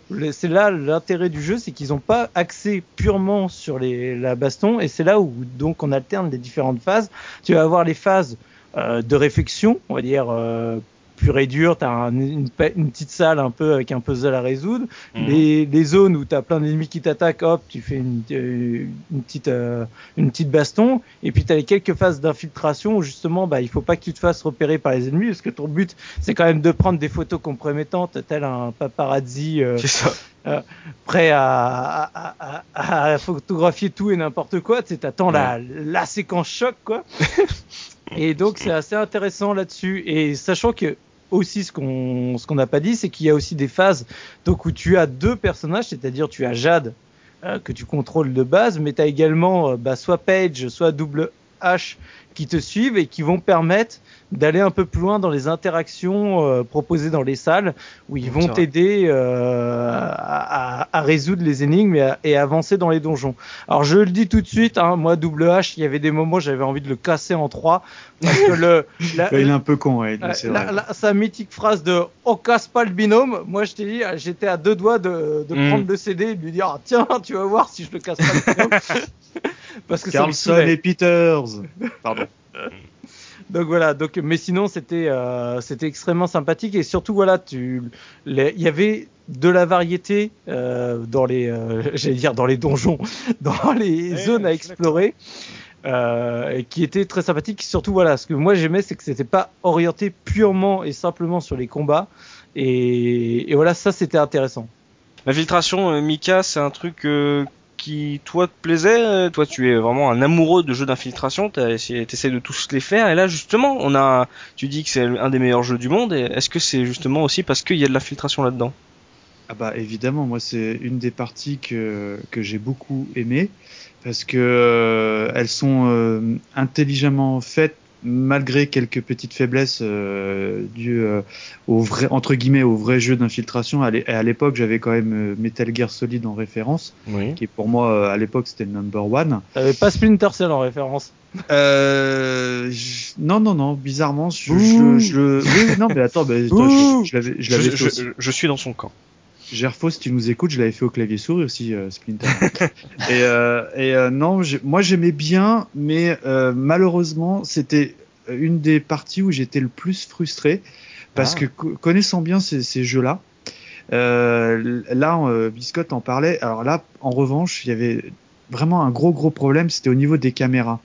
Ah C'est-à-dire en fait, bah, comme tout jeu d'infiltration, tu marchais, on va dire pas à genoux, mais euh, baissé. Oui. Euh, donc tu devais, te... en fait, l'idée c'était de, de, bon, de, de, progresser sans te faire repérer par les soldats, euh, enfin alpha. Ouais. Et, et moi j'aimais bien. Alors déjà, on va dire les choses que j'aimais bien. J'aimais beaucoup parce que souvent ils étaient en binôme et le seul moyen de bah, de les liquider, c'était de leur lancer, euh, je sais plus, un projectile ou un truc comme ça, là, une sorte de disque qu'on avait. Mmh. Euh, dans leur réservoir euh, à air ouais. qui était euh, ou à qui gaz. Était... Bah, je suis gaz, pas sûr oui. que l'air verte. ouais, bah, vu la gueule qu'ils avaient, euh, j'espérais que des trucs, ils devaient squatter chez Mamago des fois, j'en Et, euh, et c'était intéressant parce que bah il y avait une énorme bonbonne jaune. Ils avaient une énorme bonbonne jaune dans le dos. Et, et quand tu leur lançais ce, disque, ils étaient complètement, ils étaient un, complètement en panique. Donc tu pouvais en faire ce que tu voulais, sauf que euh, la plupart du temps, ils étaient en binôme. Et là, euh, dans ces cas-là, si tu te dépêches pas ou si tu fais ça, on va dire pas trop bien, t'as le binôme qui vient et qui répare immédiatement euh, la bonbonne. Mm. Et du coup, il, il, il refait, il, il refait ses rondes. Alors il y avait un petit peu de tactique à faire, à savoir bon bah lequel je vais liquider en premier pour que l'autre il le voit pas, etc., etc. Ouais. Donc moi j'aimais beaucoup ça. En revanche, il y avait un truc que je trouvais pas très malin, c'était que euh, quand tu te faisais repérer, ils envoyaient, ils, ils, ils envoyaient euh, des sondes pour euh, ce qu'ils appelaient, je, je, crois, nettoyer la zone. Ouais, c'est ça. Et euh, qui brûlent entre guillemets toute la zone. Donc toi, tu retournais vite fait dans ton petit couloir ou dans ton petit euh, dans ton petit sas d'aération, tu te mettais derrière un mur, ils nettoyaient la zone et ils estimaient que c'était réglé quoi. Mm. Donc du coup, tu pouvais retenter le truc. Si te revoyais, bah ils refaisaient la même manipulation et, euh, et, et ça entre guillemets indéfiniment quoi. C'était le petit truc que je trouvais moyen. Et puis bon, un peu la gestion des caméras. Ouais. Euh, mais dans l'ensemble, euh, moi j'ai, beaucoup aimé ça parce que, euh, comme je l'ai dit, il y a beaucoup de gameplay différents. Et certes, tous ne sont, enfin, ils sont pas tous parfaits par, un, par rapport à un jeu qui est complètement dédié. Mais ça, me mélanger à l'univers de, moi je trouvais ça extraordinaire. Quoi. Toi, JB, c'est un truc qui t'avait plu, cette infiltration, ou ça t'avait frustré aussi? Alors moi je suis totalement euh, vraiment extérieur à tout ce qui était jeu d'infiltration. Ouais. Euh, c'est pas du tout ma cam. Alors pas du tout. J'avais fait voilà, j'ai essayé de faire des classiques type Metal Gear, ce genre de choses. Mhm. Et j'avoue que j'ai plus une propension à aller foncer dans le tas. donc euh, donc du coup c'était en fait je trouvais euh, je trouvais que ce jeu ça me fonctionnait comme un excellent tutoriel en fait à, à ce genre de jeu. Ah. Qui, du coup moi ça m'a ça m'a permis en fait de, de m'y mettre un petit peu, de m'y intéresser un peu parce que voilà les contrôles étaient vraiment sympas. Effectivement il y avait des c'était assez permissif parce Mm. qu'effectivement, il suffisait de faire trois pas en arrière pour repartir à zéro. Mais moi, ça m'allait très bien parce que moi, comme je débutais totalement là-dedans, ça m'allait très bien. Donc, euh, c'était plutôt facile. Mais c'était, c'était grisant parce que voilà, il y avait, il y avait un peu le danger comme on était. Ouais, tu sens, euh, tu en fait, sentais euh, vulnérable. ils voilà, ils étaient, ils étaient quand même bien plus armés que toi et quand, même Mm. s'ils étaient à deux contre un, même à un contre un, bah, tu galères un petit peu pour les, pour, pour les battre euh, en- au corps à corps. Donc, il fallait ruser. Et donc ça, c'était cool. Et moi, ce, je- là, j'ai, rejoué il y a pas très longtemps sur la version HD. Euh, je m'amusais vraiment à, même si je- j'essaie de les feinter ou quoi que ce soit, Ouais. à, les- à vraiment les taper euh, et, et les exterminer parce qu'il suffit donc de taper dans la bonbonne derrière, l'autre, son copain vient l'aider, mais l'autre du coup il devient aussi vulnérable, donc Mm. on tire aussi un petit disque dans la bonbonne de l'autre, donc les deux sont les mains sur la tête en train de, de, de, de se balader un peu de partout et, à- et à crier, donc il suffit de se ramener derrière, de donner un petit coup de pied, et ils s'envolent et ils explosent. Donc voilà, on pouvait aussi s'en débarrasser totalement. C'est vrai. Mais euh, moi, c'était c'était aussi une des phases qui qui qui, qui, qui m'amusait de faire parce qu'on voilà juste il fallait euh, voilà, passer totalement furtif avec trois gars qui pouvaient te surveiller et puis finalement quand même les buter à la fin, ça pouvait être rigolo. C'était pas obligatoire, mais c'était faisable. Voilà, c'était aussi la richesse du jeu, c'est que tu pouvais le faire ou ne pas le faire. Voilà, et c'était ça qui était rigolo. C'est pas faux. Moi, moi, je sais que après les innombrables morts sur euh, Prince of Persia euh, quelques mois avant, d'un seul coup, me mettre dans une position où tu es très vulnérable et tu ne peux pas affronter deux personnages en même temps parce que tu vas te faire pouiller. D'un seul coup, je me sentais hyper euh, stressé. J'avais un peu de tension finalement, mais euh, comme vous le dites, à juste titre, il y avait des, des petits bugs de caméra. C'était fois- parfois un peu frustrant. Tu disais allez, c'est bon, j'ai compris, avance, euh, vas-y, tourne-toi. Oh là là. Et quand tu te ratais, tu, tu passais peut-être euh, 5, 5 minutes sur le, sur le même couloir et tu disais ok c'est bon on a compris, allez-y, avancez un peu. Il y avait une sorte de, de lenteur sur ce coup qui était euh, parfois un peu, un peu gênante, c'est vrai ça. Mais par contre, ce qui était bien, c'est que tu n'avais jamais deux fois la même situation. Euh, Ouais. C'est pour ça aussi que le jeu était, était assez court. Euh, c'est qu'ils abusaient pas justement de, de faire un- une mécanique Mm. et, euh, et après de la réutiliser 4-5 fois et de passer à une autre. Là, c'était vraiment, tu avais une situation où tu avais une caisse qui passait au milieu, il fallait euh, que tu longes la caisse pour euh, éviter les regards. Après, Mm. tu avais une autre situation. Et, euh, et je pense que c'est ça aussi qui fait que, donc, euh, que le jeu était, euh, était assez court parce qu'ils abusaient pas de ça. Et c'était c'est c'était toujours plaisant de, de comprendre les, les mécaniques du, du niveau. En, Donc ça, en c'est- revanche, Ok. En, en revanche, moi j'ai une, une grosse anecdote sur cette phase d'infiltration. Ouais. C'est que euh, il y, a, il y a un moment euh, dans une de nos missions, on doit en prendre en photo euh, un, un soldat de la section alpha, alpha sans son casque. Sans son casque, ouais. Voilà pour prouver à toute la populace d'Illis que bah euh, les quoi. ils ont bah des lits de faciès quoi, ils sont très beaux quoi. Et euh, il y a hum, je sais pas si vous vous souvenez mais à un, à un moment on doit vraiment se mettre au au bord euh, Une corniche. d'une corniche parce que le bureau il est un petit peu en hauteur. Oui. Et, et dans ce jeu-là, il y a, il y a un bug qui est, euh, mais qui, qui bah, t'es obligé de relancer le jeu, c'est que si tu as le malheur, sans faire exprès, de faire un salto euh, quand tu arrives sur la corniche ou quand tu y es, je me souviens plus exactement, bah, tu tombes dans le vide, Mhm. sauf qu'il n'y a pas de vide. C'est-à-dire que tu tombes, tu atterris sur rien. Tu peux même regarder jusqu'en dessous des pieds de Jade. Et tu vois le mec qui est en haut, tu peux le prendre en photo, il n'y a pas de problème, tu peux tout faire, mais tu peux rien faire d'autre. Donc tu es obligé de rebooter la console à l'arrache, quoi. Donc c'est un petit peu, c'est un peu dommage, quoi. Pourquoi faire un salto à cet endroit-là? Bah, non, mais c'est c'est pas Oui, oui, voilà. Non, Quelle mais- question Quelle question? Voilà, pourquoi pas Non, mais Si tu souvent faire. tu pouvais le déclencher. euh, je me souviens, enfin comme Par comme l'expliquait Sou- Soubi, t'as un bouton pour tout. Donc euh, probablement que, enfin si t'as un bouton de, de course, Mhm. mais euh, pour tout ce qui est marche, etc. Tout ça, c'est un seul un seul bouton. Donc euh, c'est c'est bah, c'est ballot si tu le déclenches à, à cet instant T involontairement quoi. Oui, oui, c'est le saut de la foi d'Assassin's Creed euh, réinventé, quoi.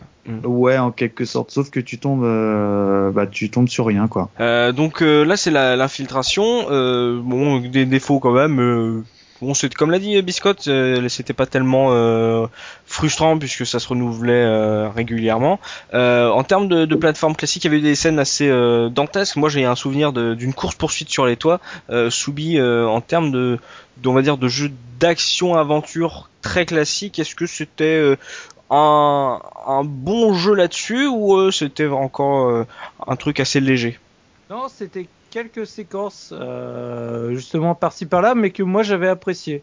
Euh, Sincèrement, le, par exemple, la course-poursuite là sur les toits où tu as Jade de face et t'as tout ce qui, qui te poursuit derrière, c'est presque la scène qui m'avait le plus marqué euh, dans le Mhm. jeu. J'avais trouvé extrêmement sympathique, j'avais passé un très très bon moment. Donc c'est c'est comme tout, c'est c'est des petites séquences comme ça, comme quand t'es sur l'Overcraft et d'un coup t'as un énorme euh, DOMS qui arrive, donc t'as la, Oui. tu vois le le, la spirale verte là, avec l'énorme monstre un peu euh, euh, comment dire euh, sous forme sais, en longueur et qu'il faut que tu détruises chaque anneau un peu sous forme de verre quoi Oui. et, euh, et Comme voilà dans moi, Gears of War.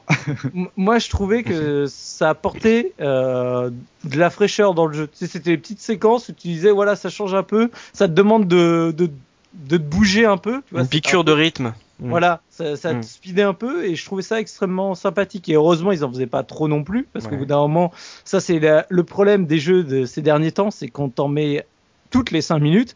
Donc au bout d'un moment, ça te fait le- l'effet inverse, c'est-à-dire que tu es tellement dans le rush tout le temps que ça- C'est ça. ça, ça te fait plus rien. Alors que là, moi, je trouvais ça extrêmement frais et, et agréable. Donc euh, moi, j'ai beaucoup apprécié. Et toi, Mikado, euh, le fait euh, que ça soit une plateforme euh, pas forcément très précise, on va dire, à la, à la Nintendo, mais quelque chose d'assez euh, bien mis en scène finalement, comme l'a dit Soubi, il y a des, des effets de caméra et tout, euh, un peu d'épisme, on va dire, euh, pour 2004 et 2003 pour la PlayStation 2. Euh, Est-ce que toi, c'était un truc qui t'avait plu, que ça soit pas forcément très profond, que euh, à part si tu veux faire un salto sur une corniche, on ne sait pas, mais euh, ça, ça t'avait plu cette plateforme ou euh, t'avais privilégié euh, l'infiltration? Bah moi j'aimais bien euh, à partir du, euh, du moment où tu étais en binôme euh, euh, avec le- l'oncle parce que c'est vrai que Soubi en a parlé de Ouais, doublage. c'est ce que j'aimais pas. C'était vraiment il c'était vraiment un, mau- un mauvais PNJ. En revanche j'aimais bien Patch parce que euh, il avait euh, une particularité c'est qu'il avait des c'était un grand inventeur et il avait euh, inventé donc les jet boots. les, cha- les chaussures qui étaient censées le faire décoller, mais comme euh, c'est un gros cochon, euh, il, il décolle pas. Mais ils avaient ils avaient réussi à détourner le truc, à savoir quand il, euh, quand tu lui ordonnais donc euh, une action, Mhm. il disait du juice party. Je fais enfin je fais mal avec son accent.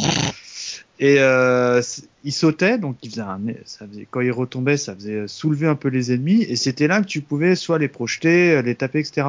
Mais ce que j'aimais bien aussi, c'est que tu avais des petites phases où euh, à un moment, bah, fallait que tu sois chaque, chacun sur une, euh, une passerelle pour ouvrir la porte, les petits trucs comme ça. Aujourd'hui, très honnêtement, c'est pas des trucs qui me passionnent. En revanche, à l'époque, moi, j'avais bien aimé, mais euh, entre temps, bon, bah, c'est un, tu t'es dit bon, bah, c'est les petits trucs qui vieillissent mal parce que c'est pas non plus un hautement indispensable ou ou le page il passe pas parce que faut que tu grimpes ailleurs pour aller lui ouvrir la porte et tout. Ouais. Bon, c'est c'est pas ce qu'il y a de plus, on va dire, ce qui, ce que je retiendrai aujourd'hui. Mais à l'époque, euh, curieusement, moi j'ai trouvé ça euh, mortel. Je m'étais même fait la remarque en disant putain la même chose à deux joueurs quoi. Comment ça aurait défoncé quoi. Pareil. Mais euh, Euh, Ah, mais bon, ou- mais ça reste finalement assez anecdotique et comme encore une fois l'a souligné Soubi, Double H, il est vraiment pas, pas très malin, quoi. Ok, il s'est fait laver le cerveau, mais jusqu'à la programmation du jeu, quoi. c'est mais il me faisait penser à, au Captain je sais plus quoi dans Ratchet. Le Captain, Quark. Voilà, Captain ah, Quark. oui, exact. même euh, genre de débile, Sans le masque. Hmm, exactement, je avec le Captain Quark a fait eh, c'est moi, pardon. mais euh, Biscotte, euh, justement, il y a un truc qui qu'on entend pas mal là, depuis, depuis le début de ce podcast, c'est que tu as l'impression que il fait plein de choses, ce BGE, de manière très correcte, que chaque chaque chose n'est pas forcément très profonde, mais que le tout finalement ça ça marche bien quand on parle d'infiltration, quand on parle de plateforme, de course. Euh, voilà, on, à chaque fois on ne dit pas que c'est ah là ça c'est le jeu valait vraiment pour ça, mais que finalement t'as l'impression que c'est vraiment tous ensemble que ça fait quelque chose d'intéressant. La, la, force du jeu c'est que jamais tu te dis tiens je me fais chier. C'est-à-dire que tu vas faire euh, une phase d'infiltration et boum derrière tu vas faire totalement autre chose. Tu vas faire euh, une course, tu vas faire euh, de la plateforme. un exemple qui est, qui est, je trouve qui est, qui est, qui est génial, c'est vers la fin du jeu quand tu pénètres dans le QG des, de la section alpha. Ouais. Là c'est de l'infiltration mais tu, tu, fais un pas de travers, tu as toutes les, toutes les tourelles qui te, qui te regardent, tu as tous les soldats. Donc là, c'est vraiment une phase faut vraiment pas que tu te loupes. Et au bout de cette phase, eh ben, tu te fais repérer et là, tu enchaînes avec une séquence de, de poursuite où euh, mm. toute la section alpha qui te poursuit et mm. ça pète dans tous les sens. Et c'est génial parce que ça, ça s'enchaîne et euh, euh, c'est super logique. quoi. C'est ça en fait, c'est la gestion du rythme qui est, qui est en fait la, la grosse qualité de ce BGE, c'est que euh, on te prend une, un gameplay par-ci, un gameplay par-là, tout est bien imbriqué, toutes ces choses sont bien imbriquées les unes avec les autres, et en, finalement à la fin t'as pas l'impression d'avoir préféré forcément un gameplay plus que l'autre, mais c'est vraiment le fait d'avoir euh, switché de l'un à l'autre de manière naturelle, et à la fin tu te dis justement, oh, c'était, ça allait trop vite, j'en veux plus, c'est ça, c'est que il y a eu une intelligence dans le rythme et avec tout cet univers, on en a bien parlé de cet univers, le fait que ça soit hyper attachant, hyper que ça t'invite à explorer euh, en plus, t'as l'impression d'avoir vécu une aventure et finalement tu penses pas vraiment euh, à chaque partie de gameplay euh, en tant que tel de manière nominative. C'est vraiment un truc, un ensemble finalement ce, ce BGE et le rythme en fait, le rythme qu'ils bah, ont mis. encore plus, t'as l'impression vraiment de, de, de, vivre une aventure courte, surtout sur la fin où t'as l'impression que la, la, fin a été rushée quand tu commences à prendre le beluga, donc le beluga c'est un, vaisseau par lequel euh, euh, Jade et Pej sont arrivés. Ouais. Euh, et donc quand tu commences à, à survoler en fait la, la, ville, et là tu te dis waouh, je rentre dans quelque chose, je vais rentrer dans, je vais survoler, je, vais, je, vais, aller plus loin. Puis en fait on te dit bah non, bah tu vois là l'endroit où tu as déjà été, bah tu vas aller au-dessus, puis tu vas récupérer toutes les perles qui restent. Mais j'ai l'impression que visiblement, ce que tu, on a eu tous cette pensée visiblement, et je pense que c'était une envie de, des développeurs au départ, c'est de te dire que Ellie c'était qu'une partie de l'aventure, mm. qu'un acte, on va dire, et qu'ils ils avaient envie de nous faire voyager encore plus. Et, et on a, je pense qu'on a tous eu euh, ce sentiment en, commençant à quitter Ellis, de dire ah là là, oh là, ce n'est que le début. Et, et là d'un seul coup, euh, frustration énorme. Ça. Bah, surtout D'ailleurs, moi j'ai une petite question parce que je crois que euh, Biscotte l'a terminé euh, hier ou avant-hier. Ce matin. Euh, J'imagine que, que, que, tu l'as que ah oui carrément donc c'est tout chaud encore. Tu l'as tu mm. l'as rushé pour le coup pour le terminer non? Bah en fait euh, non parce que j'avais oublié une, une partie. Mmh. Ah, euh, bah, je, sur, surtout la, la partie en fait les, quand tu essayes de récupérer alors je sais plus les stabilisateurs. Oui, euh, exact. Pour, il faut pour justement faire de mémoire, non un truc Voilà, comme ça. pour euh, un stabilisateur. Et t'en as un deuxième qui est sur l'atelier. Et ça, je l'ai pas vu en fait quand je l'ai quand je l'ai fait. Et je le cherchais partout. Je cherchais d'autres perles en fait pour. Euh, je croyais qu'il fallait que je récupère l'autre partie pour pour aller sur parce la. Que, parce que je demande ça parce que euh, je me souviens plus parce que moi aussi j'ai le sentiment d'avoir fait un jeu vraiment trop court. En revanche, je me souviens plus combien combien d'heures grosso modo il faut pour le plier parce que. C'est pas énorme hein. C'est parce que moi j'ai pareil j'y ai rejoué un petit peu hier parce que bon moi j'ai la version euh, bah, pareil comme euh, je l'ai je l'ai sur différents supports PS2 etc etc mais j'y ai joué j'y ai joué hier euh, sur Xbox 360 ouais. et euh, en regardant ma sauvegarde moi j'ai plus de 15 heures de jeu sur le jeu. Alors je me demande si quand j'y ai joué je me suis pas un peu baladé juste pour rien faire quoi. Parce que 15 heures pour moi bah c'est un long jeu quoi. Alors que que de mémoire il était infiniment plus court quoi Bah après, revenons en, en rappelant qu'on est en 2004. 2004, 15 heures pour un jeu d'action aventure. Je crois fait beaucoup moins. Hein, forcément... Oui, non, mais parce que tu t'es baladé, mais euh, si, si, sans te balader, si ça fait quoi 10-12 heures par rapport à 2004, c'est pas énorme du tout. Hein. Je ah, crois que 10-12 heures, c'est quand tu essayes de récupérer tous les animaux et toutes les perles. Euh, et quand tu essayes de gagner le jus du palais. Euh, ah, ouais, on, va parler, de ça. Parce que je crois que la première fois quand je l'avais fait sur GameCube, euh, je l'avais acheté et, euh, et, le lendemain ma femme l'avait déjà fini. Euh, euh, elle l'avait, enfin voilà, elle était partie dedans et puis impossible de l'en sortir tant qu'elle n'avait pas vu la fin.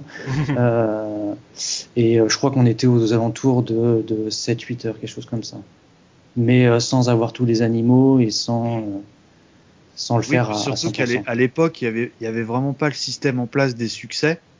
Du, mm. du, coup, euh, bah, je veux dire, le jeu, bah, tu la finissais. Moi, souvent, enfin, personnellement, hein, quand j'ai terminé un jeu, un jeu, pardon, je reviens pas dessus ou peu. Enfin, si il me reste des quêtes secondaires, bah, je, si je les ai pas faites durant le jeu, bah, je les ferai pas. C'est que j'ai fait l'aventure comme ça. En revanche, aujourd'hui, euh, je pense que t'as plus les succès, les machins. Je J'avais pas besoin des succès hein, pour ça. Hein. Ah moi, moi, moi, comme, comme Mika. Moi, c'est une carotte. Hein. S'il y a pas ça, je le fais pas. Hein. Enfin, ah voilà. Donc euh, euh, aujourd'hui, euh, bah, tu restes plus longtemps parce que bah, tu vas collectionner tout, les perles, les machins, les bidules, et, euh, et pour pour avoir le, le DJ de qui va bien quoi. Ah le putain, des, fois je me dis vraiment que les succès ont fait plus de mal euh, au jeu que. non, on y joue ah bah, plus. Moi, moi, moi me, concernant, c'est. Tu joues pas pour la bonne raison, du coup, c'est. Oh, je veux, je veux 10 points de succès, vas-y, je, je fais ce truc là, mais juste parce que ça me rapporte 10 points, pas parce que c'est intéressant en termes de gameplay, quoi. Bah euh, oui, faut en prendre, faut en laisser. Si si t'as des, enfin ça c'est un aparté encore une fois, mais si tu as des succès genre euh, vas-y tu es 200 fois le même bonhomme en tel, bon, moi perso je fais pas. Là c'était des trucs intéressants parce que bah, c'était des succès où bah il fallait prendre. Faut Non mais oui, faut la, faut l'admettre. On est des animaux de compagnie. On nous dit de faire un, saut périlleux. Si on nous donne pas une croquette après, nous on n'a pas envie de faire notre saut périlleux. Si on sait qu'on va avoir une croquette à la fin, on va faire notre saut périlleux.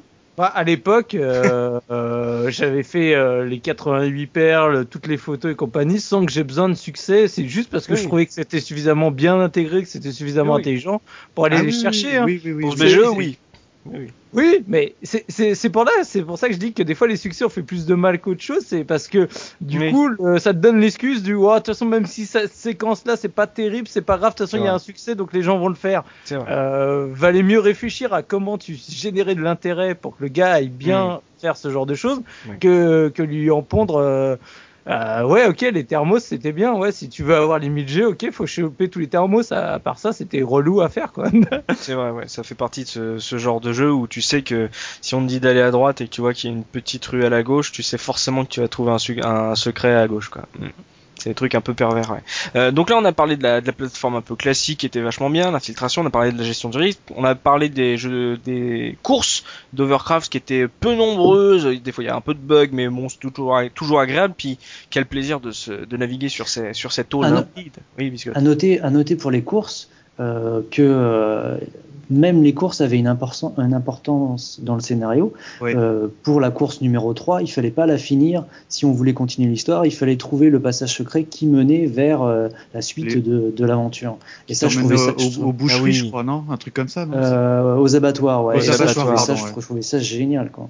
Voilà, encore une fois, c'est c'est implémenté dans l'histoire. C'est ça qui est, qui est fort, c'est que tu dis, ah là, c'était pas juste pour m'amuser. C'était d'un seul coup, tu te dis, ah oui, ah, d'accord, j'ai retrouvé ça. Euh... Alors, alors, là, vous allez peut-être me fouetter, mais moi, j'avais, je l'ai dit, j'avais bien aimé moi ces phases de course parce que j'avais un peu l'impression, certes, du pauvre, mais j'avais l'impression de voir un peu un trip à la F0 quand même, non? Ça vous je suis... Oula, oula, je, ah là là, je vais mourir. Oh, oh là là. un F0, ah, si, j'ose le dire, un F0. On a perdu Soubi là. Ouais, mais moi je vous rappelle que j'ai joué à la, à la, vraie version SNES et le deuxième F0 que j'ai fait c'était sur Beyond Good and Evil. Donc moi j'avais le sentiment qu'il était très très bien. Que... Si en plus t'as pas fait les Wave Race, que ce soit sur N64 ou sur GameCube avant, tu m'étonnes que la. Ah, Si, j'ai pas aimé en revanche, tu vois. C'était la pause de Mikado Twix. D'un seul coup, il est revenu au jeu vidéo et il a découvert euh, tout un univers. Il a retrouvé le, jeu vidéo à cette époque. Et euh, je, rejoins complètement Biscotte. Euh, que t'aimes ou que t'aimes pas, t'étais obligé de faire ces, ces, ces, courses. Mhm. euh, la troisième, euh, pour trouver le petit passage secret. Je crois qu'il y a une sorte de tremplin où il y a un tout petit passage, vraiment une sortie limite d'égout. Oui, oui, c'est une bouche d'égout. Pour, se, pour se, retrouver aux abattoirs. Et ça, c'est une, une des parties que j'ai préférées dans le jeu parce que le niveau de l'abattoir, moi, j'ai trouvé ça extraordinaire. C'est mm. là où tu as toutes les révélations du jeu, euh, vraiment mis, mis, à jour. Et ça, c'était fabuleux, quoi. Avec, euh, quand tu vois ton oncle euh, qui est capturé, etc., les enfants dans les caisses et tout, euh, au rayon X, c'est extraordinaire, ça. Mm. Bah justement, pour en cette fin de podcast, messieurs, j'ai envie de vous, de vous emmener au bar. On va se détendre au bar, on va aller à, Louk, à l'Akuda Bar et on va parler d'un jeu extraordinaire on a parlé euh, dans cette rue piétonne de, du monde d'Ilis. Euh, donc c'est ce petit, cette petite zone euh, piétonne méditerranéenne très très agréable à visiter. Il y a un bon un bar avec un, mini jeu qui a fait perdre des cheveux à beaucoup de gens peut-être. Ah Ce fameux jeu du palais. Mikado Twig, je te sais très friand de ce jeu. Bah moi, j'aimais bien le, le, palais parce qu'à un, moment en fait, tu, tu, te, tu, tu affrontes donc Francis déjà Bon, le gars il s'appelle Francis et euh, si je me souviens bien, c'est un requin, non? Oui, c'est un requin qui a la perle sur la tête. C'est ça. Et en fait, il te défie euh, de, au, donc au jeu du palais. Et si tu gagnes, bah tu tu gagnes, tu gagnes sa perle. Et je crois que si tu perds, tu, tu, tu si tu pardon, si tu perds, tu perds 1000 crédits d'un coup. Si je dis pas d'annerie. Ouais. Et hein. c'est vachement bien parce que c'est un jeu dans le jeu, mais en revanche c'est extrêmement dur. C'est-à-dire qu'en fait l'idée c'est que tu as plusieurs palais euh, sur le jeu. Et l'idée, c'est de les envoyer donc euh, à travers une sorte d'entonnoir ouais. chez l'ennemi. Mais lui, lui, il fait également la même manipulation. Et celui qui gagne, c'est celui qui, euh, qui a plus du tout de palais et, euh, dans son camp. Hmm. Donc dans l'idée, c'est un mix entre le jeu du palais et le dodgeball, on va dire. Ouais, moi à l'époque, ça me faisait euh, penser à Shufflefuck Café, comme on en avait parlé euh, euh, sur, le hors-série Amiga. Mm. Et je sais pas pourquoi, j'ai adoré ce truc-là. Mais alors, d'une rare difficulté, je crois que le Francis, je l'ai jamais battu. Si tu m'écoutes, Francis, je te déteste cordialement parce que j'ai jamais. C'est peut-être la dernière perle que j'ai jamais réussi à obtenir parce que j'arrivais pas à le battre. Voilà. Et en plus, je perdais tous mes ronds, quoi. Ah moi j'aimais bien, je, moi je me sens, enfin je me sens même que, être plutôt bon. Euh, peut-être que mes souvenirs euh, HDifient un peu ma pro, ma performance, mais euh, il me semblait que c'était un, truc qui me pla plaisait. J'étais pas trop mauvais, euh, il me semble. Mais ça, il y a peu de mini-jeux, mais encore. C'est typiquement le, le, genre de jeu qui, en, en, vrai, doit être super sympa à jouer avec un, sais, sur les tables en bois ou les trucs comme ça. Mm. Et euh, donc voilà, c'est un, des mini-jeux que j'aimais bien, mais je trouvais très dur. Euh, en revanche, moi je l'avais fait à la souris à l'époque, donc il y a des souris, et ben je trouvais que c'était beaucoup plus facile qu'à la manette, quoi. Ah ouais, peut-être. Ouais, ouais, ouais, parce que le, le déplacement il était plus fin et plus rapide pour, pour le coup. Tout le, tout le reste du jeu c'était super dur à la souris, mais bon, heureusement il y avait le jeu du palais. non, non, non, c'était la partie la plus intéressante du jeu. Non, c'était, c'était, c'était très, très, très efficace. À l'époque, moi, je, je, je blairais pas les, les sticks analogiques parce que je vous rappelle que j'avais coincé sur la, la manette SNES e et au mieux la manette PlayStation 1. Ouais. Et donc j'avais pas connu les manettes PS2 et compagnie. Mais euh, non, non, non, non, c'était c'était efficace. Hein. Je crois que le clic droit c'était pour courir, enfin etc. Bon maintenant euh, je le ferai plus, mais à l'époque je trouvais que c'était relativement efficace. Quoi. Ça m'avait absolument pas gêné quoi. On a pu voir, hein, franchement, dans ce, ce BGE, il y avait vraiment plein de petites choses à, à, j'ai même, même, pas envie de dire à piocher, puisque finalement certaines choses étaient vraiment obligatoires à faire et euh, tu sentais pas obligé. Limite, ça, le jeu était assez intelligent pour te donner de l'intérêt à suivre de ce genre de quête annexe. Ça te crée de l'intérêt et euh, finalement, au, final, tu te retrouves avec une histoire que qu'on a trouvée courte finalement. Euh, bon, elle l'était par rapport aux standards de l'époque, mais t'en avais, t'avais envie de plus. C'était vraiment ça le, le, le sens du rythme de ce jeu a fait qu'on a pris vraiment du plaisir et que comme l'avait dit Biscotte, on ne s'est jamais emmerdé là-dedans, même malgré les quelques problèmes qu'a un peu rencontré. Donc avant de, de se lancer évidemment dans les, la, la, fin de ce podcast avec la revue de presse, l'OST, euh, les anecdotes et l'Argus, on va s'intéresser évidemment à la technique. Euh, ce jeu, ce BGE a, a été vraiment un, il me semble acclamé pour euh, son graphisme de qualité. Soubi, franchement, c'était, il y avait non seulement il y avait de la qualité technique, mais aussi il y avait, il y avait un gros design là derrière. Ouais, alors c'est comme toujours, je pense qu'il faut faire attention entre la direction artistique et la, qualité graphique. Mm. Voilà.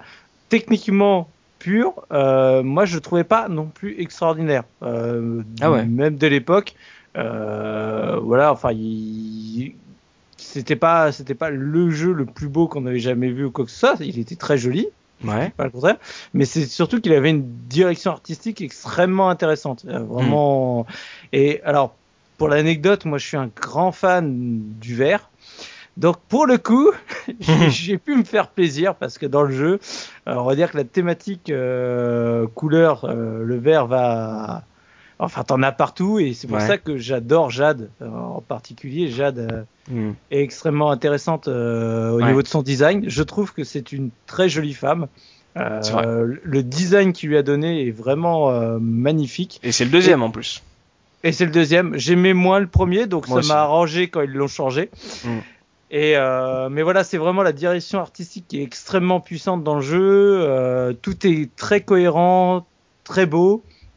Et donc voilà, donc même si techniquement c'était pas le jeu le plus puissant au niveau des textures, des machins ou autres, il y avait cette direction artistique qui faisait tout quoi. Par contre, euh, ça rejoint ce que je disais tout à l'heure. Le problème, c'est que moi, ce que j'aimais pas, c'était les personnages d'à côté quoi. Jade était, ah ouais, je, enfin, on comparait souvent avec les univers de, de, Miyazaki, etc., avec les personnages aussi, euh, bah, comme Page, un peu Porco Rosso et compagnie. Mm. Sauf que euh, moi, je trouvais que Page n'avait pas du tout le charisme euh, des ah. personnages de Miyazaki. Double H, j'y reviendrai pas dessus. La résistance, à part la nénette Shack, je trouvais sympathique. Les autres, mm, enfin, je, mm, voilà, je, vais être dur, hein, mais il me faisait un peu peine à voir. On les oublie vite, en fait. T'as raison. Voilà. Et c'est vraiment, tu avais Jade largement au-dessus, que ce soit au niveau du design, du personnage, de son écriture. Et, et pour moi, le reste était assez, euh, assez faible, quoi. Et bon, bah voilà, c'est tout, quoi. Moi, j'étais, euh, j'étais amoureux de Jade, hein, parce que ce qu'on n'a pas souligné, c'est que. Jade Raymond Aussi, aussi, oui, oui. C'est que euh, le doublage de Jade, c'est Emma Decaune. Ouais. Et, et euh, quand, quand, quand moi j'ai fait le jeu, euh, j'avais amoureux d'Emma de Cône déjà, déjà aussi. Mm. Et euh, moi, j'étais pas amoureux du cochon, hein, ça c'est sûr. Hein. Et, euh, mais euh, j'avais, euh, j'avais identifié Emma de Cône comme étant le personnage du jeu. Je sais pas si euh, vous voyez ce que je veux dire. Et, et pour moi, j'ai joué, euh, j'ai joué avec Emma de Cône. Non, enfin. avec juste du rouge à lèvres et. Ouais, je, je, trouvais que le choix de ce, ce, cette comédienne elle était très judicieuse. Je dis pas qu'elle a une voix extraordinaire ou quoi, mais euh, j'aimais bien son, son, son minois. Je me suis même demandé si c'était pas inspiré d'elle un petit peu pour la designer euh, Jade.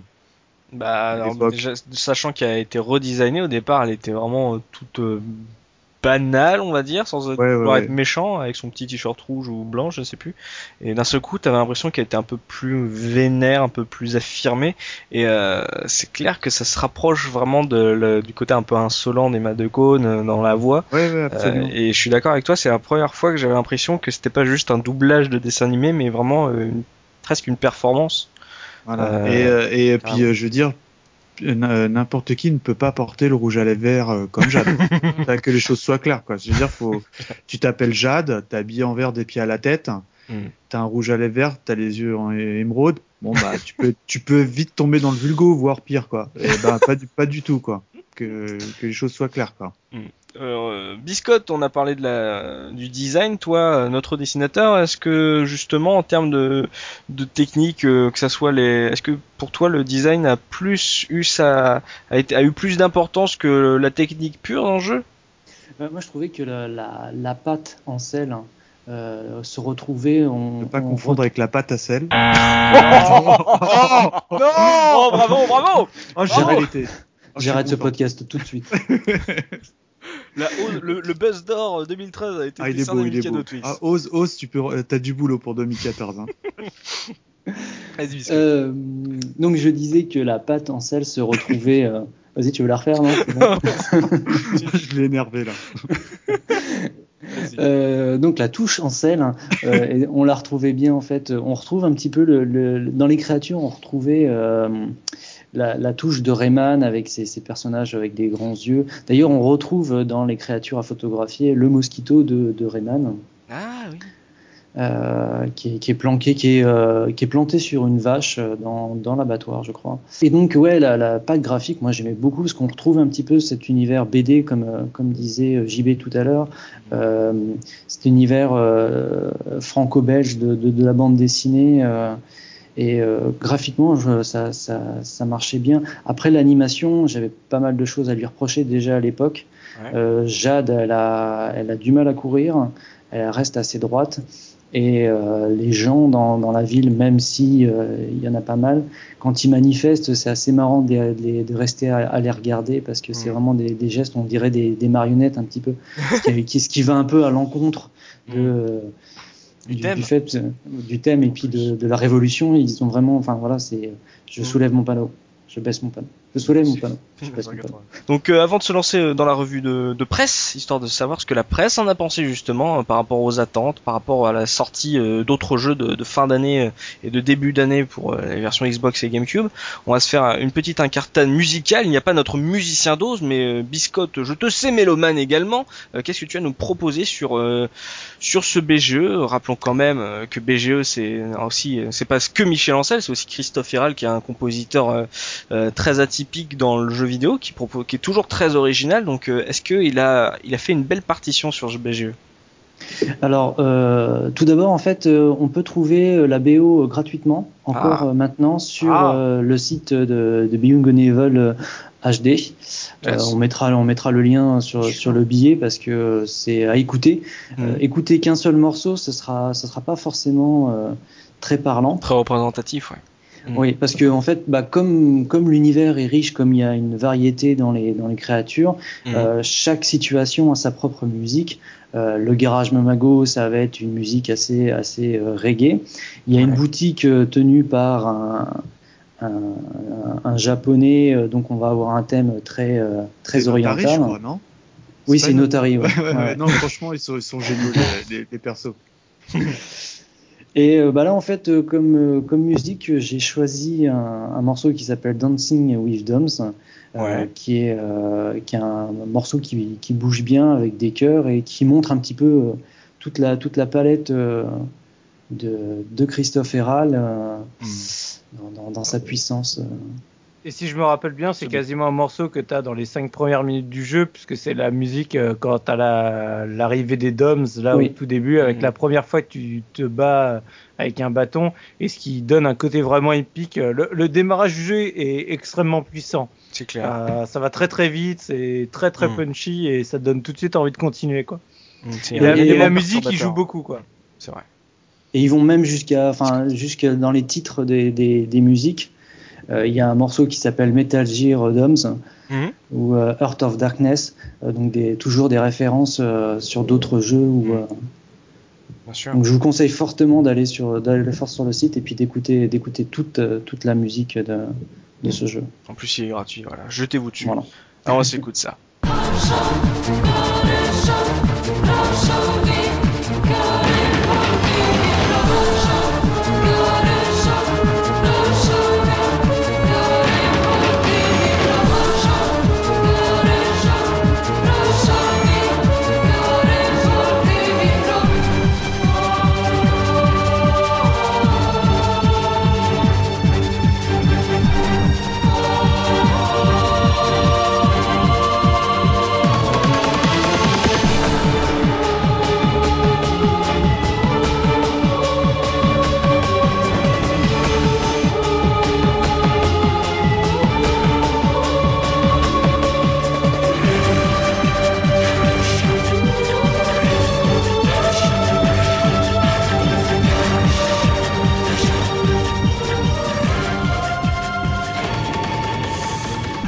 Va se retourner vers toi, Subikun, avec la revue de presse de ce BGE, un jeu attendu, un jeu qui est sorti vraiment dans en plein embouteillage, on va dire made in Ubisoft. Euh, comment ça s'est passé? Est-ce que la presse a, a eu son rôle à jouer sur les méventes de ce, ce jeu ou finalement ils avaient incité tout le monde à l'acheter? Ah, je pense que la presse n'a pas eu euh, de mévente. Hein. C'est vraiment euh, le fait de le sortir en novembre, juste avant Noël, avec tout le reste, Mhm. qui malheureusement l'a, pas mal euh, entaché. Mais bon, enfin voilà, c'est comme ça. Euh, la revue de presse, c'est toujours les quand on commence à attaquer les jeux justement de la période 2000-2003, euh, assez frustrant parce que euh, en fait sur Abandonware Magazine malheureusement ils ont pas euh, les magazines euh, de cette époque ou très très peu euh, alors que moi je les ai chez moi à Paris ce qui me frustre parce que je, je connais les tests mais je suis incapable de me rappeler des notes de ce qui est dit dedans mais je peux pas les vous les donner là donc ah. je suis obligé de me rabattre sur les tests on va dire début de l'ère internet donc ouais. jeuxvideo.com Gamecult et compagnie mm. mais c'est vrai qu'il me manque quand même cette petite part papier que, euh, auquel je tiens beaucoup quoi. Mm. Donc euh, en fait juste avant de commencer euh, vraiment euh, jeuxvideo.com Gamecult comme on est dans l'ère internet maintenant les sites qui généralisent comme Game Ranking et compagnie on peut avoir une note globale du jeu qui ouais. est toujours intéressante et donc BGE avait eu une note à peu près similaire sur, sur les sur les plateformes où il avait eu 87,1 1% euh, sur PS2, 88,1 sur GameCube et 88,6 euh, sur Xbox euh, à l'époque. Donc euh, c'est en dessous des 90%, ouais. mais mais ça reste une note euh, très très correcte. oui, on est sur du bon bon bon bon jeu quoi. Voilà, bon bon jeu. On est au-delà des 85% euh, sur plus de 50 revues, donc ouais. ça commence à être plus que significatif, quoi. Clairement.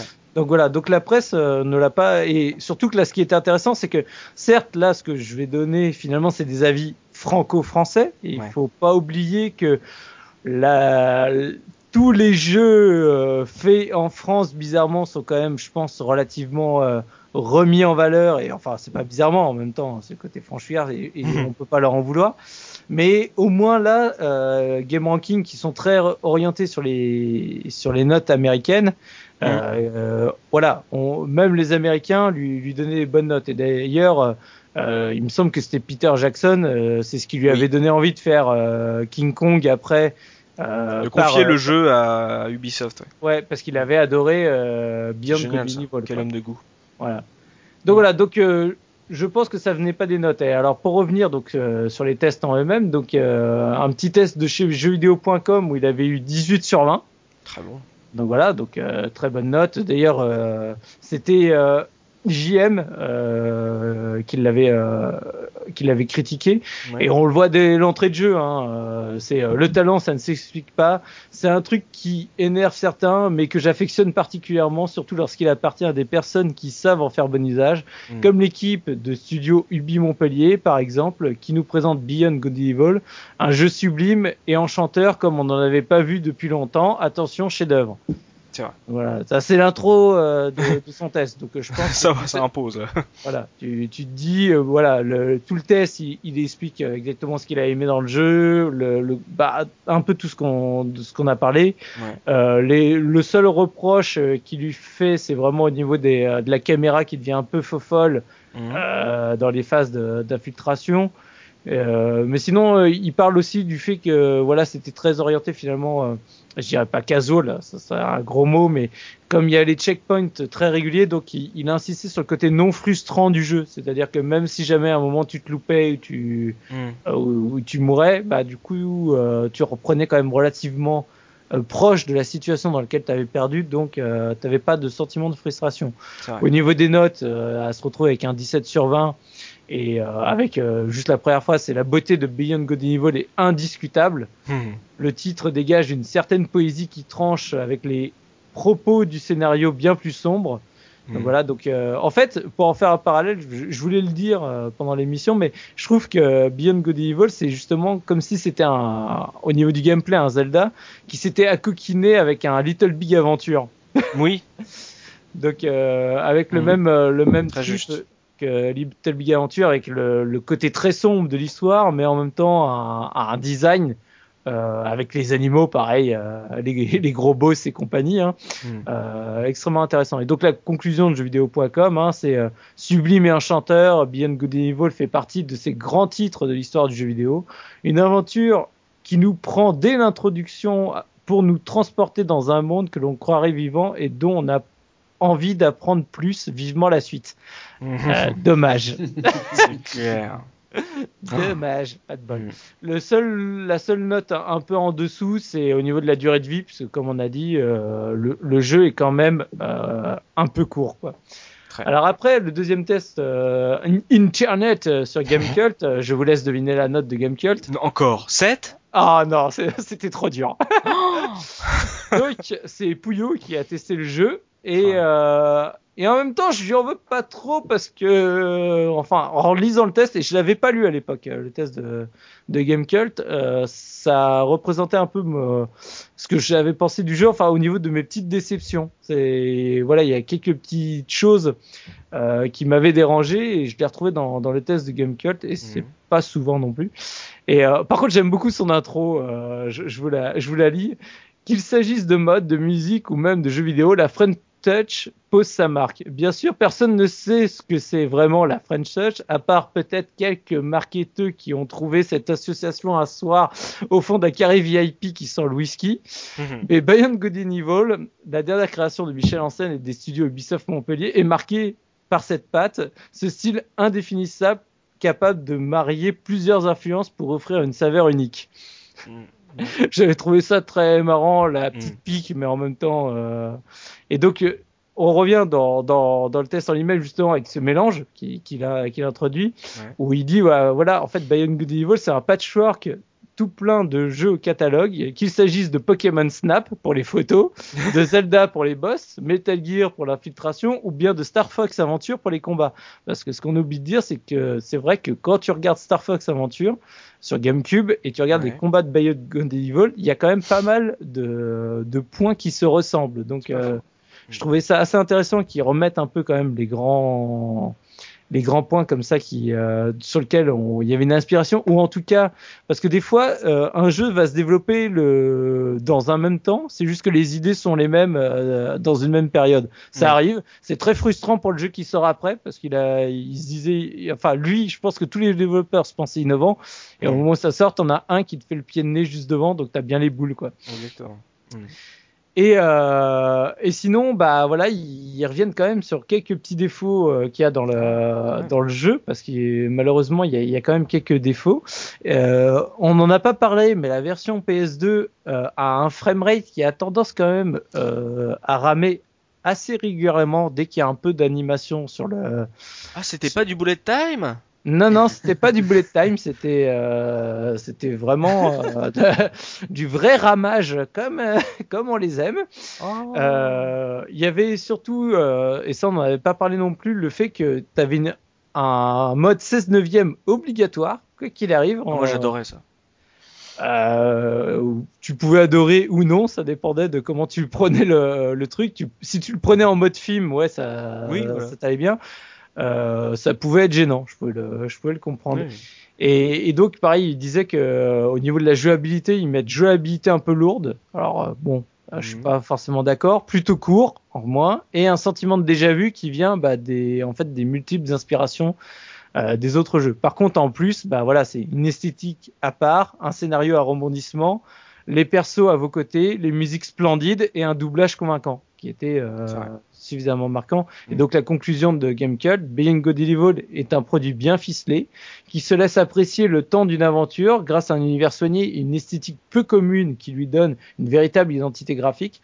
Difficile en revanche d'être surpris par le gameplay qui marie les styles déjà connus dans les registres de la plateforme et de l'infiltration sans pour autant se montrer meilleur que les exemples.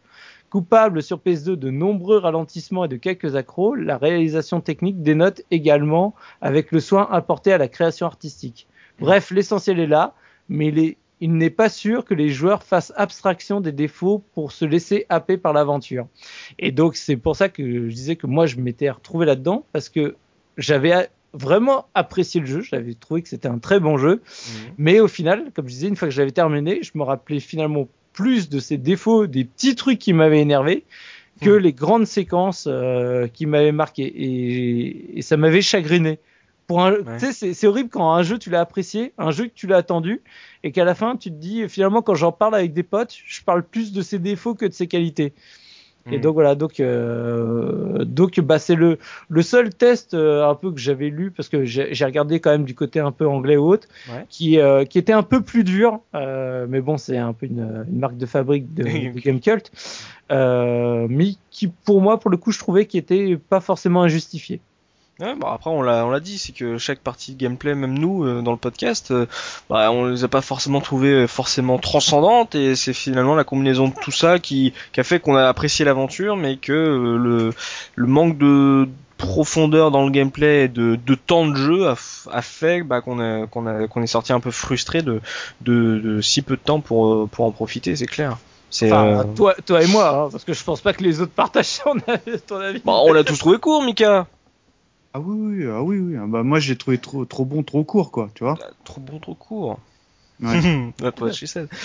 Voilà. Mm. Mais après, après, euh, je préfère un jeu comme ça que, qui est vraiment trop court parce que t'as t'as pas vu le temps passer. Bon, en même temps, objectivement, il est pas loin. Mm. Mais euh, mais au moins, euh, tu t'es, comme l'a souligné Biscotte, tu t'es pas ennuyé une seule seconde. Ouais qu'un jeu voilà qui va durer dans la longueur bon euh, tu fais tu fais pas euh, tu le finis pour le terminer. Là ok certes il était peut-être trop court. C'est peut-être ce qui a fait aussi son son euh, succès d'estime parce que j'imagine que c'est un jeu qui a qui a qui a dû qui a en pourcentage qui a dû être énormément terminé quoi. Parce que justement il est court. Donc ça peut peut-être au jeu dire ah là je l'ai j'ai adoré l'aventure je suis allé jusqu'au bout. Bon certes c'était trop court mais je suis allé jusqu'au bout. Ben, ça veut dire que bah, s'il était peut-être plus long t'aurais peut-être pas fini le jeu, je sais pas. Mais Mickey de Twitch, voilà, c'est le dernier podcast de l'année, euh, les auditeurs veulent savoir, voilà, instant vérité. Euh, tu prends tu prends un élément de gameplay à part des autres. Tu prends l'infiltration, tu prends la plateforme, tu prends la course.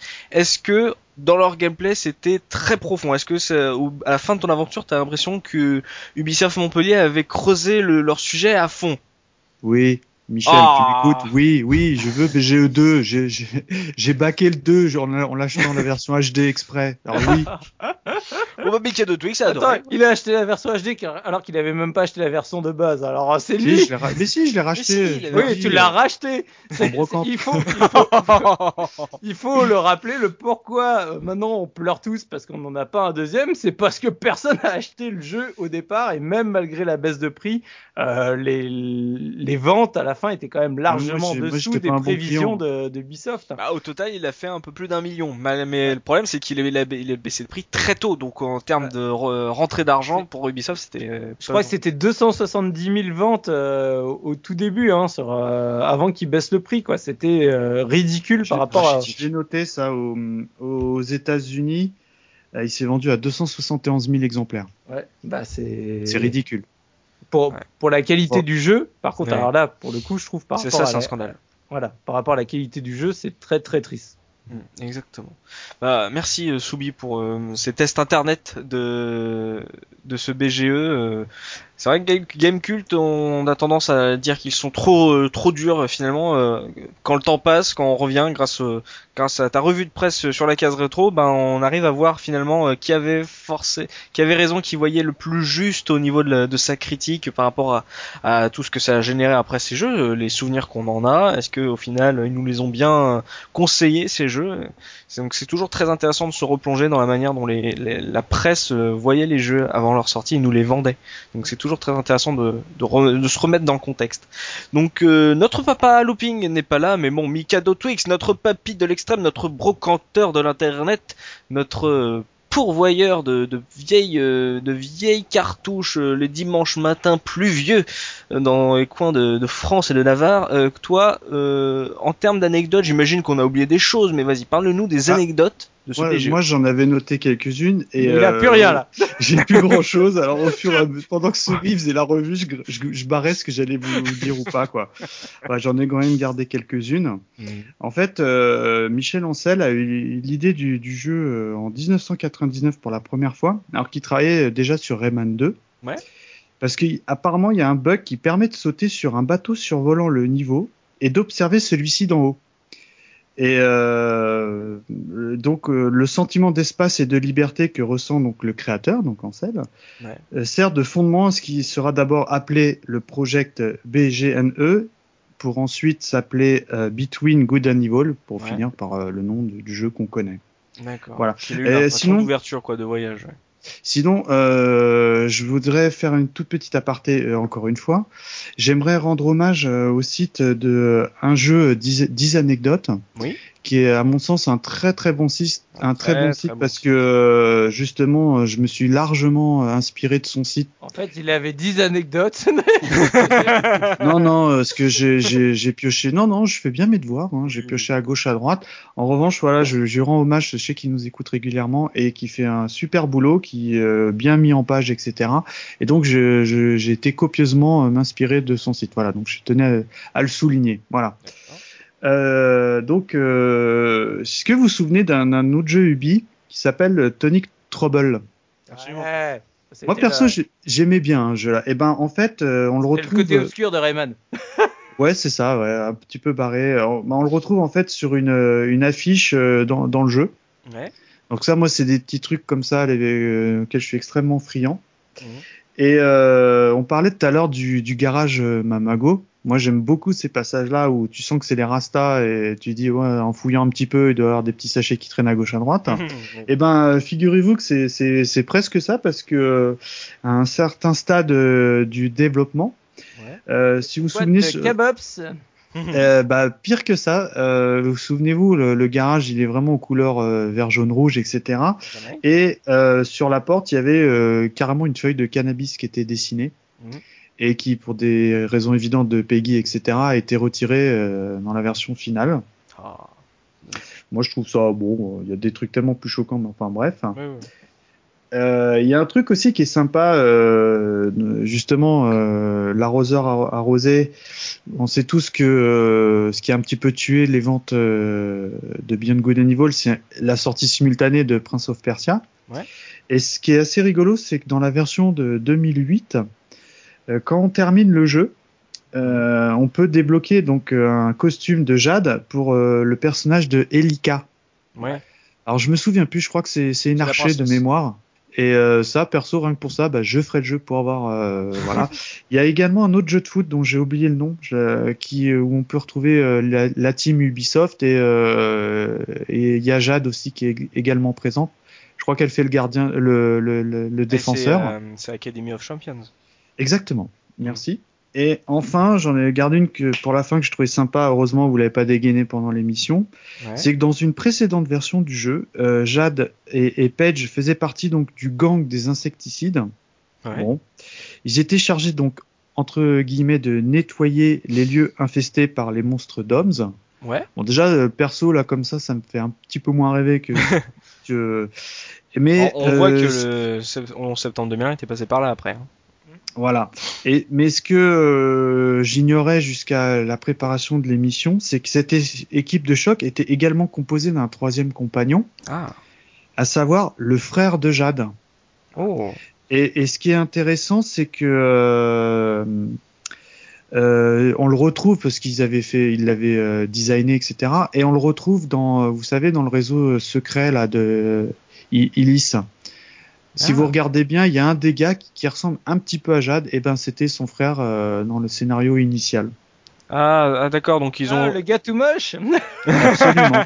ils ont abandonné l'idée en fait, d'accord. Bah euh, ouais, je vois pas ce qui aurait pu euh, être pertinent. Enfin, là comme ça, le, le gang des insecticides, bof quoi. Voilà. C'est sûr que c'est moins zen que le début du jeu. Hein. Ouais, ça fait euh, ça fait un peu euh, un peu tout de suite. Euh, là, t'es es au Pays Basque ou je sais pas où. Enfin, tu vois, ça, ça fait tout de suite ça le fait moins quoi. Jacques, il a un accent un peu douteux le cochon, alors. Enfin, voilà. Ah, Donc c'est tout pour les anecdotes, parce qu'évidemment on a parlé de Peter Jackson qui est venu en personne faire dédicacer son exemplaire. Ça, fou, ça. ça, ça, ça, enfin, je le redis parce que c'est en tant que créateur, ça doit être juste la méga classe. Mm. Le mec, pour le mettre à l'aise, il est venu avec son, son édition. Euh, mm. Quand tu me le dédicaces, après on discute. ok. il l'avait acheté en brocante aussi. Hein. voilà, donc c'est tout pour... Peter nous écoute euh, d'ailleurs régulièrement, on le salue. Par contre, il y a un élément qu'on n'a pas parlé, euh, c'est euh, les codes Internet qu'on avait à chaque fois qu'on faisait une sauvegarde. Et euh, c'était un élément de transmédia qui était, qui était assez intéressant pour l'époque. J'en ai aucun souvenir bah, à chaque fois que tu sauvegardais, en fait, on te donnait un code internet Ouais. Euh, et t'allais après sur le site officiel de, de, BGE, rentrer ton code, et arrivé un moment quand t'étais assez loin dans, dans le jeu, euh, on te donnait un, un, code, donc les codes à quatre chiffres qu'il fallait taper dans le jeu. Et euh, ce code-là, il fallait l'utiliser à côté du jeu de palais euh, dans la barre et ça te permettait de débloquer euh, le, le, jeu de palais, mais gratuitement en fait. Tu pouvais y oh jouer comme tu voulais. Ah, en free to play. Voilà. D'ailleurs, une dernière anecdote sur la bar. En fait, c'est si, si, vous réfléchissez bien, en fait, c'est le bar Akuda. Ah. Oh, non, mais, non, mais, non, mais attendez, mais c'est véridique. Ah c'est buzz de Michel Ancel.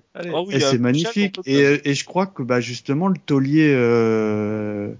Euh, enfin, il y a, y a, un truc, je sais pas, c'est un, un, rapport, évidemment pas avec le barracuda de l'agence touriste, mais avec le, le, poisson, le barracuda. Quoi. Ah la vache Il y, y, avait un truc à creuser, je, je m'en suis rappelé à l'instant, mais... Euh, je crois que c'était un truc euh, on pose le coude, quoi, c'est euh, côté bar, quoi. Non, bah, moi, moi c'est les genres de jeux de mots euh, auxquels je suis extrêmement friand, quoi. Bar Akuda, le Akuda bar, quoi. Énorme.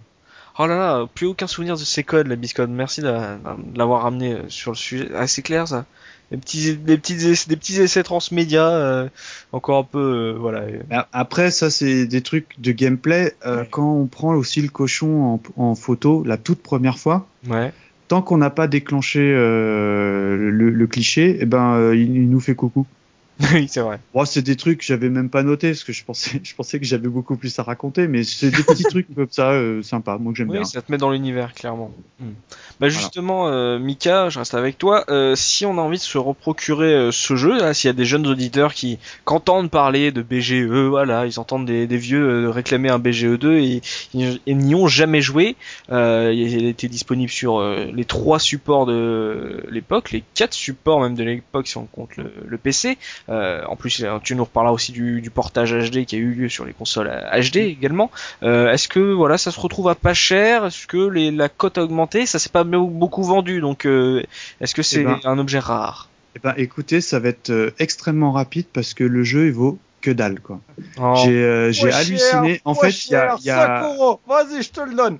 En fait, je vais vraiment la faire courte parce que faut savoir que c'est un jeu qui a été très rapidement distribué gratuitement dans les magazines de jeux vidéo d'époque. Vous savez quand on avait euh, on achetait jeux là, les... les... PC jeux, les trucs comme ça où t'avais euh, euh, deux deux CD ou deux DVD, ça dépendait en fait des versions mm. où t'avais euh, un jeu complet gratuit et l'autre CD c'était des tonnes de démonstrations. Ouais, ouais. Et eh ben BGE s'est très rapidement retrouvé dans ce type de support. Oh quel drame. Euh, ah moi je, je, je, pour moi c'est un drame quoi. Je moi qui collectionne un petit peu tout ce qui est autour de ce jeu là, euh, ça j'en veux pas quoi, tu vois. Après je dis ça mais j'ai eu Splinter Cell comme ça. euh ouais. Pardon Ubisoft. Pardon Mikado surtout. et, et euh, ce qu'il faut savoir c'est que le jeu il sur euh, je, sur les les principales su support ne vaut plus rien du tout quoi. Oh. C'est-à-dire qu'on peut le trouver, je l'ai vu euh, de 2 à on va dire 8 euros. Oh. Curieusement, euh, j'ai vu une version GameCube à 79 euros euh, sous blister, mais à mon avis le gars il s'est un petit peu emballé parce que la signé par Michel Ancel de c'est Peter Jackson qui l'a vendu. Peut-être que la celle c'est voilà si c'était celle de Jackson. Celle-là doit valoir mais euh, mais euh, voilà, donc le jeu, faut savoir que euh, très très très très facilement on peut le trouver entre, on va dire entre 5 et 8 euros grand grand max quoi. Voilà. Faut rappeler aussi que bon, il y a le il y a le jeu en lui-même, le fait que déjà dès l'époque il a été rapidement bradé, et après faut pas oublier que justement, on est dans la période où si vous voulez vous prendre des jeux PS2, Xbox, GameCube et compagnie, à part quelques jeux euh, rares qui sont beaucoup plus chers que les autres, c'est le moment ou jamais. Hein, c'est vrai que ça commence à monter, ouais. Ouais, ouais. mais, mais moi j'aurais pensé du fait que le jeu a peu fonctionné, on l'avait vu sur euh, sur d'autres d'autres émissions, bah, que la cote aurait explosé. Ouais, mais... Et, euh, et j'ai halluciné. Moi, je me souviens, je l'ai racheté en brocante il y a quoi Il y a peut-être un an ou deux. Je mhm. l'ai payé un euro le jeu, quoi, sur PS2 ce qu'il ne faut pas oublier, c'est qu'il y a le nombre d'exemplaires vendus, mais il y a surtout ce qui était important, c'est le nombre d'exemplaires distribués. Et si le nombre d'exemplaires distribués était assez important, ouais, si Ubisoft s'attendait à faire beaucoup de ventes, forcément, si, si pour si on s'en souvient comme un échec presque industriel pour Ubisoft, c'est qu'il y avait il y avait du stock derrière qui a pas été écoulé c'est peut-être aussi pour ça qu'ils les ont distribués aussi facilement. Ouais. tu, tu, prends le cas d'un FF6 GBA qui à peine il est sorti, il valait déjà super cher parce qu'ils en ont distribué, ils en ont distribué quasiment aucun quoi. Donc euh, certes ils en ont très peu vendu, mais en fait ils ont vendu juste le stock qu'ils ont mis en place. Là j'ai peur que malheureusement, euh, enfin j'ai pas d'infos là-dessus quoi que ça, mais j'ai peur que la quantité qu'ils avaient espéré euh, en vendre était largement supérieure à la quantité qu'ils ont vendu. Et donc c'est pour ça que je pense qu'il y a beaucoup d'exemplaires aussi sur le marché quoi. Hmm. Mm, c'est, en fait, c'est le drame, c'est que c'est un jeu qui n'a pas forcément très bien marché déjà, enfin en, bien en deçà des attentes d'Ubisoft, et qu'en plus aujourd'hui t'as l'impression qu'il vaut que dalle, alors que mm.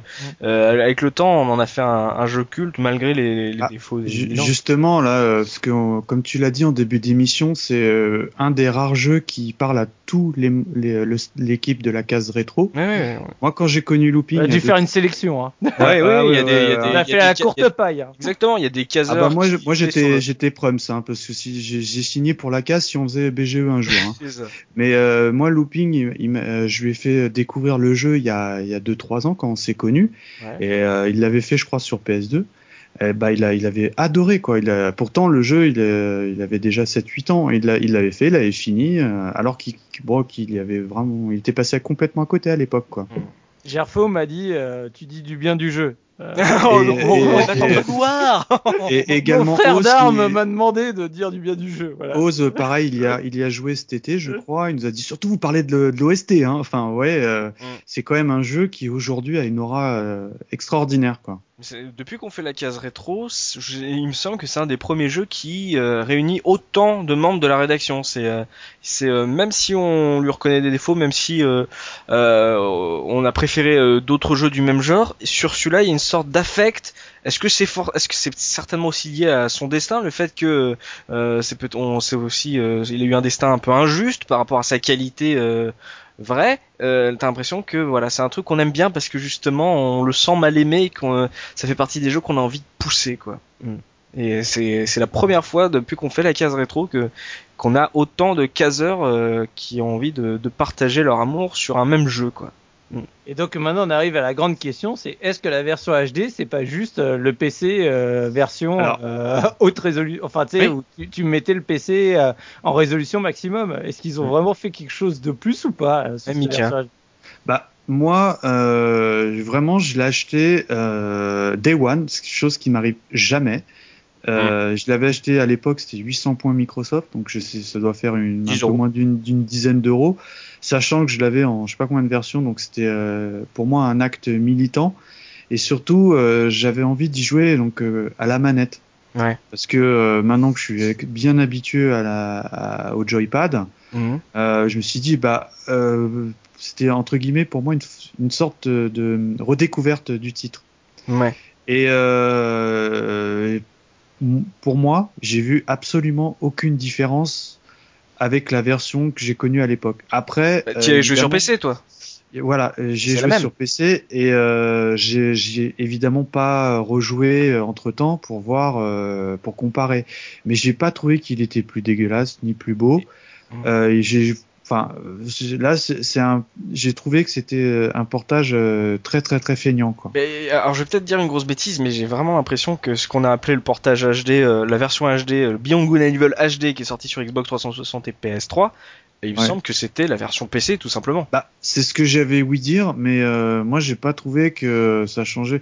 Bah oui, c'est normal, t'as pas trouvé que ça changeait puisque t'avais la même version. Ouais, mais ça veut dire que bah c'est un peu le portage un petit peu de la honte parce que enfin facilité. Oui. Peut-être que si tu as joué sur PS2 euh, sur un cathodique à l'époque, j'imagine que ça doit un peu changer. Mhm. Mais même si tu rejoues aujourd'hui sur PS2, c'est pas c'est pas foufou quoi les, la différence. Je me trompe peut-être, mais euh, euh, il est, euh, au niveau du gameplay, c'est, ça marche très bien.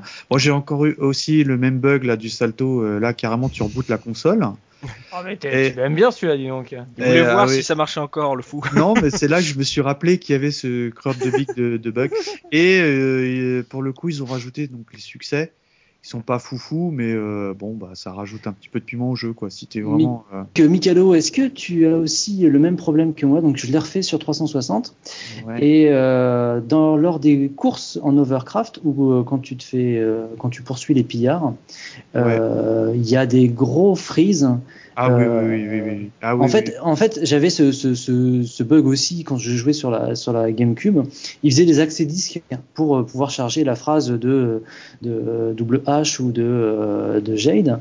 Et en fait, là, dans la version 360, j'ai l'impression de retrouver ces accès disques. C'est pas mal. En démat, un accès disque. Oui, c'est normal. Mais euh, t'as as vraiment l'impression ça freeze. Mmh. Hop, et après tu as la phrase et euh, quand tu fais une course ou quand ah tu bah poursuis quelqu'un bah, c'est super pénible quoi. C'est euh, bah, voilà euh, bah moi je, je, maintenant que tu le dis il me semble qu'ils sont encore présents. Et euh, au-delà de ça ce qui est un petit peu embêtant c'est les temps de chargement ils sont aussi longs qu'à l'époque à savoir, il y a des, des, des, des, des, coins qui sont préchargés, mais souvent le chargement il se fait quand tu rentres dans la grotte ou des trucs comme ça. Ils ont pensé aux rétro gamers, ils t'ont laissé des gros temps de chargement, ils t'ont laissé la caméra voilà, les, folle. Voilà, voilà, c'est bah voilà, c'est ce que c'est ce que j'allais souligner. Les petits trucs qui étaient pénibles à l'époque, ouais, bah euh, pour moi ils ont rien corrigé du tout quoi. Ils ont vraiment dit voilà, euh, on a, bah on non, a c'est de l'émulation. Hein. Voilà, voilà, c'est ça. Euh, il a lâché le mot. Euh, c'est de la vraie émulation. Ils se sont dit bon bah comment comment on va faire pour qu'il tourne correctement? Bon, on va reprendre la version la plus propre, savoir la version PC. On vire le, le clavier souris puis on met le truc manette et basta quoi. Donc tout est. Euh... Après, je le conseille. Hein, c'est très plaisant à jouer. Hein. Moi, ouais. j'y ai rejoué encore hier pour préparer l'émission. Euh, je me suis tout de suite envoûté dès, dès l'écran titre, t'es complètement dedans. Hein. Mais euh, bon, objectivement en parlant, tu trouves à moins cher. euh, objectivement parlant, si vous n'êtes pas euh, hardcore du jeu, achetez-le à moitié prix, quoi, pas plus. Bah, on va pas se voiler la face aussi. C'est euh, une manière pour Ubisoft euh, de voir s'il y a de l'engouement autour de, de, ce BGE, parce que forcément. Ça a bien en plus. Hein. Bah, bah, pas... On en a fait un jeu culte. Il y a une, un avis critique et même les joueurs en, en disent du bien. et c'est aussi un moyen de se dire, voilà, est-ce que vraiment il y a une, une attente là derrière? Est-ce qu'on peut profiter de ça euh... ouais, mais moi c'est le c'est le la, le HD en plus du titre qui m'a dérangé. Ouais, Après euh, moi je, quand je l'ai acheté, je le dis, je le répète, c'était purement un acte militant parce que j'en ai fondamentalement pas besoin du jeu quoi. Ouais. C'était pour dire ok bah voilà ça c'est pour moi c'est un message fort pour Ubi. Mmh. Euh, J'achète ton jeu malgré que je l'ai en 42 exemplaires. Bon bah euh, s'il te plaît fais-moi une suite quoi un jour quoi. C'est ça. Ah, euh... Hein Puis Shenmue 3 aussi. ah, euh, Moi j'aimerais J'aimerais qu'ils le sortent là, sur, euh, sur Vita, le HD, ça sera pas mal. Là, si vous pouvez le sortir sur PS Vita, ça pourrait être euh, cool. Ouais, bah alors les caméras, tu vas, tu vas, bon, bref. Bah quoi, il y a des joysticks sur Vita. Ouais, donc euh, c'est vrai, ouais, vraiment un jeu qu'on retrouve à pas cher euh, dans ses versions d'origine ou euh, dans une version des maths qui n'améliore pas grand chose finalement. Même les, les défauts mineurs qu'on a pu ah. noter sont pas gommés, donc c'est vraiment en fait la, la, version PC qui tourne en des maths sur ta console HD quoi. En, en, revanche, comme l'a souligné Soubi, si vous deviez jouer à une version entre guillemets rétro, moi je conseille, bon euh, PC c'est encore à part, mais je conseille vraiment la version Xbox parce que je, je me, il me, comme le, il me semble qu'elle est vraiment beaucoup moins bien euh, sur PS2. À vérifier. Bah oui. Non, mais, mais, euh, mais euh, la Xbox c'était toujours un petit peu au-dessus. Il y a toujours, il y a surtout un point qui fait toute la différence, c'est que la, le boîtier il est vert.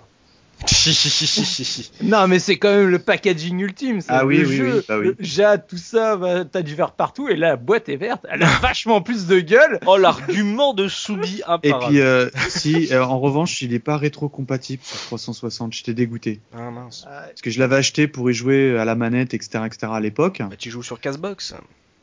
Oui, bah oui, mais c'est pour la manette Xbox One, bof quoi. Enfin bon, bref, c'est un aparté. Et bah c'est là-dessus que va s'achever ce podcast Beyond Good and Evil. Merci à, à vous messieurs d'avoir participé à cette émission et d'avoir partagé euh, vos souvenirs et, et, votre expérience sur ce jeu. Merci à toi JB euh, d'avoir accepté notre invitation et d'être venu pour le tout dernier podcast de la case rétro euh, de 2013.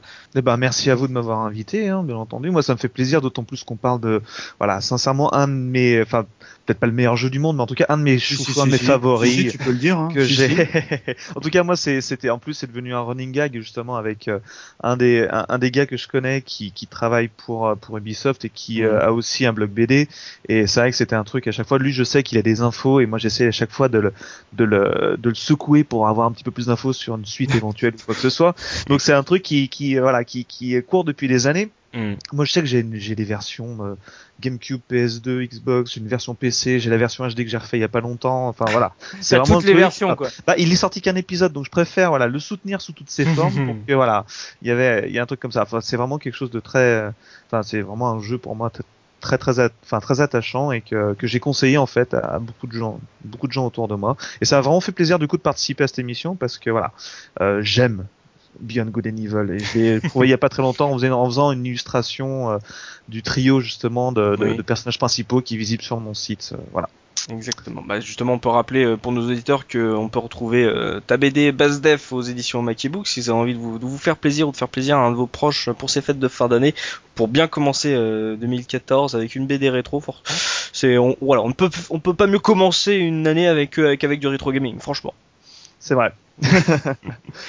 Euh, bien entendu, merci à vous, chers auditeurs de la case rétro, de nous avoir suivis. N'hésitez pas à nous partager vos propres souvenirs sur ce grand jeu de Michel Ancel dans les forums de la case rétro.fr ou en nous suivant sur Facebook et Twitter, histoire de, de relayer vos, vos, plus beaux souvenirs, euh, vos frustrations. Euh, si vous croyez vous aussi qu'on aura un, un, BGE2, on ne sait pas, pourquoi pas. On l'aura, on l'aura, on l'aura. Moi je vous dis, moi je, je m'engage ce soir, voilà, je vous le dis solennellement, oui. nous aurons un BGE2 que de, de gré ou de force, sinon ça, ça va mal se passer.